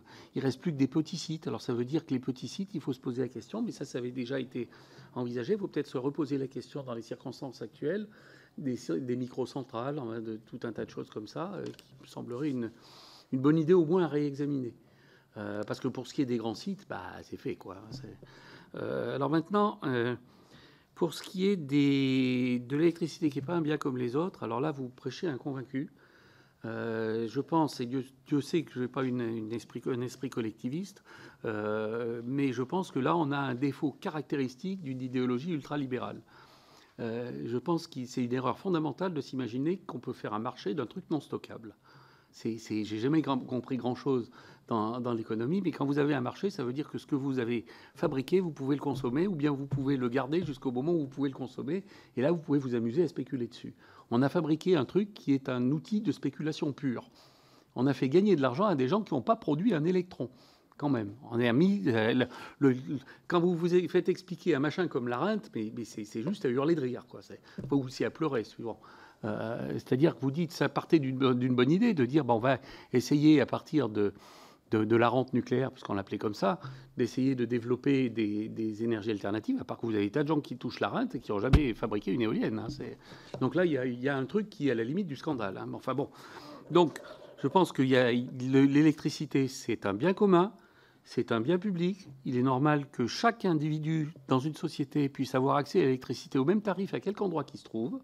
Et ça, c'est quelque chose qui relève des missions régaliennes de l'État. Je pense qu'on est dans une situation où l'État passe son temps à faire des choses qu'il ne devrait pas faire et à ne pas faire ce qu'il devrait faire. Donc là, pour moi, le, problème de l'énergie est une mission régalienne de l'État. Euh, alors maintenant, les scientifiques sont trop silencieux. Oui, enfin, on ne leur donne pas vraiment beaucoup la parole. Hein. Excusez-moi, mais... Euh, Enfin, vous m'avez pas beaucoup entendu parler, mais ça, c'était un choix. C'est-à-dire, moi, je disais, quand je dois faire un conseil aux politiques, je lui donne le conseil, il en fait ce qu'il veut, et la décision, elle, a une valeur politique. Et si je commence à dire sur la place publique, en tant que conseiller, ce que je lui ai donné comme conseil, ça veut dire que d'une certaine manière, j'essaye de lui forcer la main. Et ça, je ne voulais pas. Alors maintenant, depuis que je suis retiré, ça ne m'empêche pas de temps en temps de dire les choses assez clairement. Mais euh, expliquez-moi, une... Il y a un truc qui m'a marqué quand j'étais gamin, Là, encore une fois, excusez-moi, je, je, digresse un tout petit peu, mais je me souviens d'un débat entre Noël Mamère et Georges Charpak, où Georges Charpak n'arrivait pas à en placer une, parce qu'un raisonnement de Georges Charpak, ça prenait 5 à 10 minutes. Un raisonnement de, enfin un raisonnement, un énoncé de Noël Mamère, ça prenait 2 minutes, même pas 30 secondes. Je veux dire, vous savez, la fameuse histoire, vous avez parlé de Tchernobyl, la fameuse histoire de, du nuage qui s'est arrêté sur le bord de la, sur le bord de, de la frontière. On l'a assez dit, ce truc-là. On a accusé de pique-pendre le professeur Pellerin d'avoir dit ça. Il n'a jamais dit ça. Je vous mets au défi de trouver une trace de ce qu'il a dit. C'est Noël Mamère qui a dit à monsieur, au professeur Pellerin Ah, bien sûr, le, nuage s'arrête sur la frontière. Le résultat, c'est quand même euh, Pellerin a protesté, a déposé 14 plaintes. Il a gagné tous les procès sur ce truc-là. Est-ce que vous avez entendu, vu un journal le dire? Donc je veux dire, là, il y a, un côté qui... C'est peut-être vrai que les scientifiques devraient parler plus, mais on ne peut pas dire qu'on leur facilite la tâche. Alors maintenant, l'autre... le, Pardon? Ah oui, mais ça c'était autre chose, c'était le parapluie. Mais Poursuivez, Monsieur Bréchet. D'accord. Bon, je vais, je vais continuer. Euh, je pense que les questions des compétences sont absolument centrales. Et c'est pas que les compétences. Je veux dire, on a toujours tendance à imaginer, quand on pense d'en haut, si j'ose dire, que les seules choses qui sont importantes sont de former, d'avoir des ingénieurs, des managers, des machins, des trucs. Là, je viens de, discuter avec quelqu'un qui est en charge d'un rapport sur la fuite des cerveaux. La lettre de mission est déjà tout un programme. Hein, euh, je veux dire, les compétences, c'est des compétences qui se construisent de la base au sommet. Si on n'a pas de soudeur, comme vous dites, mais on n'en a pas pour le nucléaire parce que les rares qui nous restaient, ils sont allés faire autre chose. Le problème que vous avez dans le domaine du nucléaire, c'est le problème massif de la désindustrialisation du pays. Si vous regardez la quantité d'emplois industriels qui ont disparu, c'est colossal.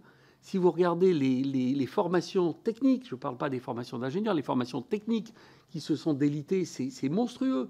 Donc c'est ces choses-là qu'il faut reprendre en main. Le, le nucléaire, c'est la partie émergée de l'iceberg. C'est le truc qui est suffisamment médiatique pour qu'on en parle mais ce n'est pas le seul problème qu'on va rencontrer. Je pense qu'on est en train de mettre le doigt sur une série de problèmes qu'on va prendre en plein dans les gencives dans les années qui viennent, et qu'il est grand temps de se dire il faut réindustrialiser ce pays, il faut remettre en place des formations techniques, il faut réattirer les jeunes, vers, des, formations techniques, y compris en les payant bien. Euh, que ce ne soit pas payé à coup de lance-pierre pour faire ce genre de choses. Il faut qu'on arrête de fabriquer des ingénieurs plantes vertes dans des écoles où ça fait joli dans le paysage et qu'on se dise, vous avez un devoir vous avez un devoir quand l'État, la France, euh, fournit un enseignement qui est essentiellement gratuit. Un ingénieur qui a reçu un enseignement gratuit d'un pays doit quelque chose à son pays. Et le quelque chose qui doit à son pays, pardonnez-moi la parabole évangélique, c'est les talents. Quand on a des talents, on n'a juste pas le droit de ne pas les faire fructifier. Et, là, il y a du boulot à faire. Bien. Merci beaucoup, euh, Monsieur Bréchet, pour euh, la qualité des échanges que nous avons eus ce soir. Euh, malgré euh, l'horaire euh, baroque de, cette audition. merci pour la franchise qui a été la vôtre et la, transparence dans la, façon de répondre. ça contribue non seulement à la qualité de nos travaux, mais aussi, je pense, à la compréhension par le grand public qui nous suit et qui suit les auditions ou, qui suit leur rediffusion. Euh, je crois que le sujet euh, est très technique, mais euh, nécessite qu'on puisse en parler dans des termes compréhensibles. C'était vraisemblablement votre mission en tant que haut-commissaire. vous l'avez poursuivi ce soir en permettant aussi, je pense, à, la nation de mieux comprendre les, enjeux qui se cachent derrière les missions que, vous avez exercées. Je vous remercie très sincèrement pour, pour cette audition. Je donne rendez-vous aux membres du bureau de notre commission d'enquête demain à 16h30 et aux membres de la commission d'enquête demain à 17h pour la poursuite de nos travaux. Et je vous souhaite à toutes et à tous une belle soirée. Et je vous, je vous remercie de votre patience parce que vous avez remarqué que j'étais bavard. Mais je pense qu'il y a des moments où il faut prendre le temps pour pouvoir expliquer et comprendre. Donc, euh, je vous remercie de m'avoir euh, accueilli et écouté. Merci beaucoup et puis bon courage pour la suite. Merci beaucoup, Monsieur Rachet.